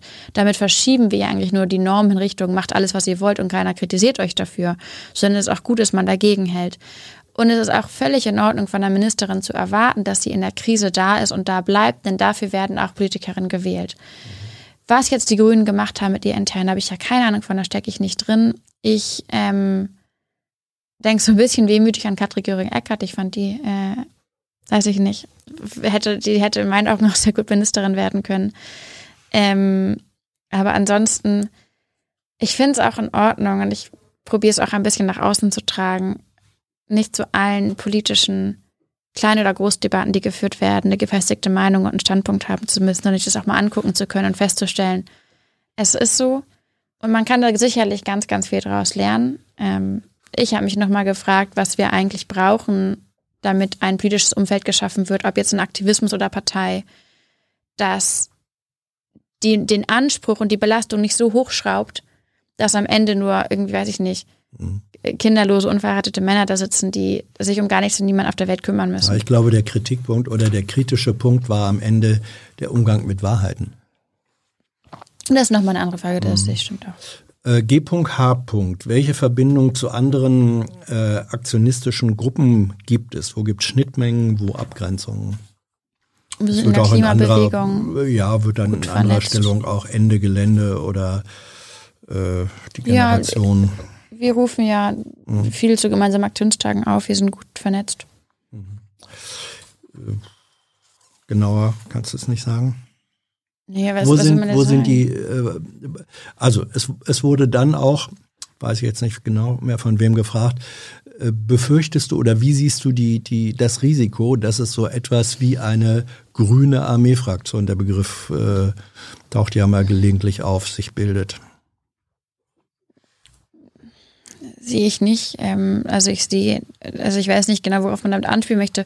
Tachi Müller, der es ja ursprünglich aufgebracht mhm. hat, hat ja eigentlich, hat das, hat das Argument ja andersrum gebracht. Er hat gesagt, wenn die Politik weiter so ignorant bleibt, dann werden sich Menschen radikalisieren. Das hat er, so habe ich es interpretiert zumindest. Er hat nicht, nicht dazu darauf, aufgerufen. Genau, nicht darauf ja. aufgerufen. Er hat auch nicht gesagt, das ist, was wir sozusagen zwangsläufig sehen mhm. werden, sondern das ist eine Option, die eintritt, wenn sich Siehst Politik radikalisiert. Ähm, ich glaube, darauf zielte die Frage ab. Also, also ich glaube, dafür ist dieser Begriff Rote Armee-Fraktion komplett ungeeignet. Mhm. Denn wir sozusagen reden ja in keiner Weise, also auch wenn man jetzt sagt, Menschen machen Sabotage, ist ja nicht vergleichbar zu dem, was die RF gemacht hat.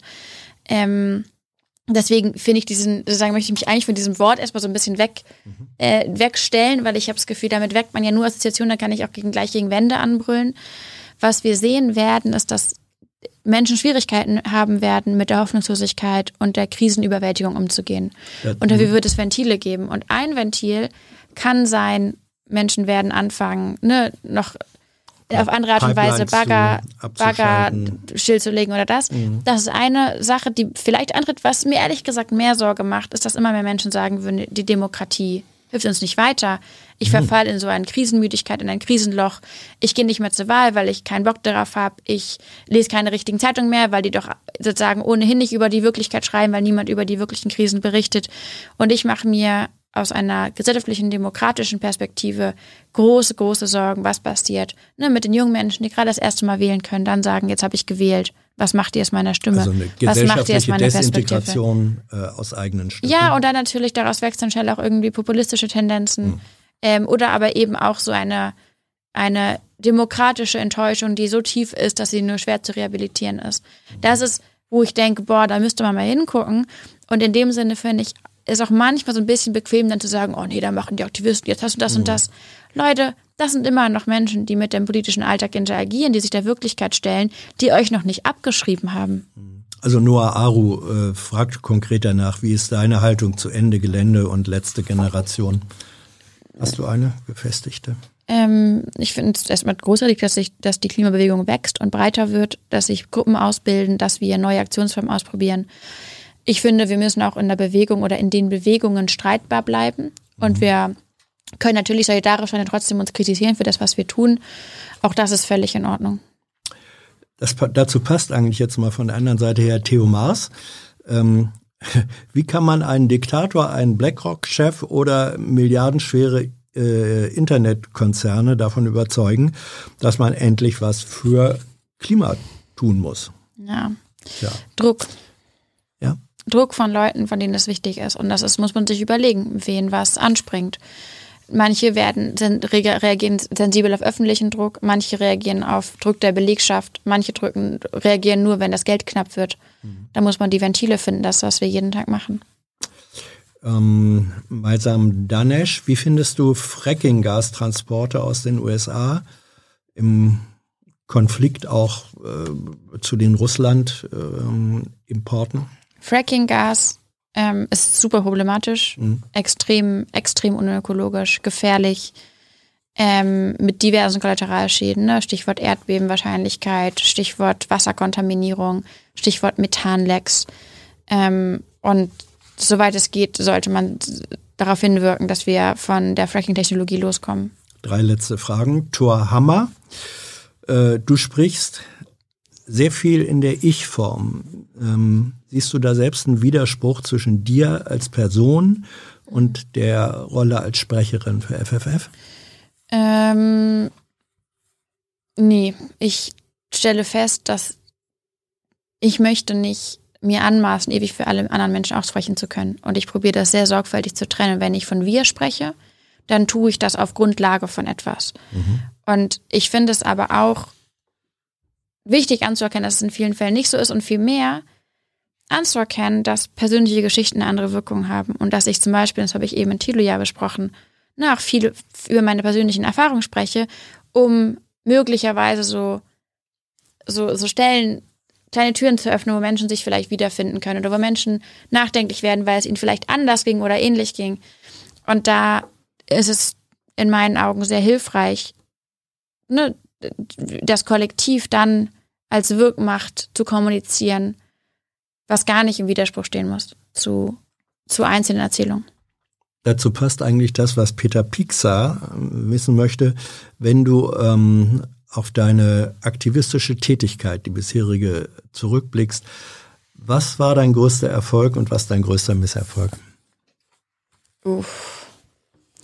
Ich glaube, mein größter Erfolg ganz persönlich war, glaube ich, dass ich entschieden habe für mich persönlich, dass ich nicht länger in meiner Komfortzone so ein bisschen Handcheck-Aktivismus mache, Nachmittagsaktivismus, sondern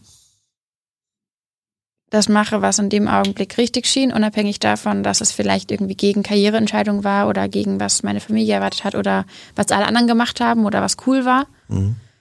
Und ich feiere jede Person, die irgendwann für sich entscheidet, auch loszulegen.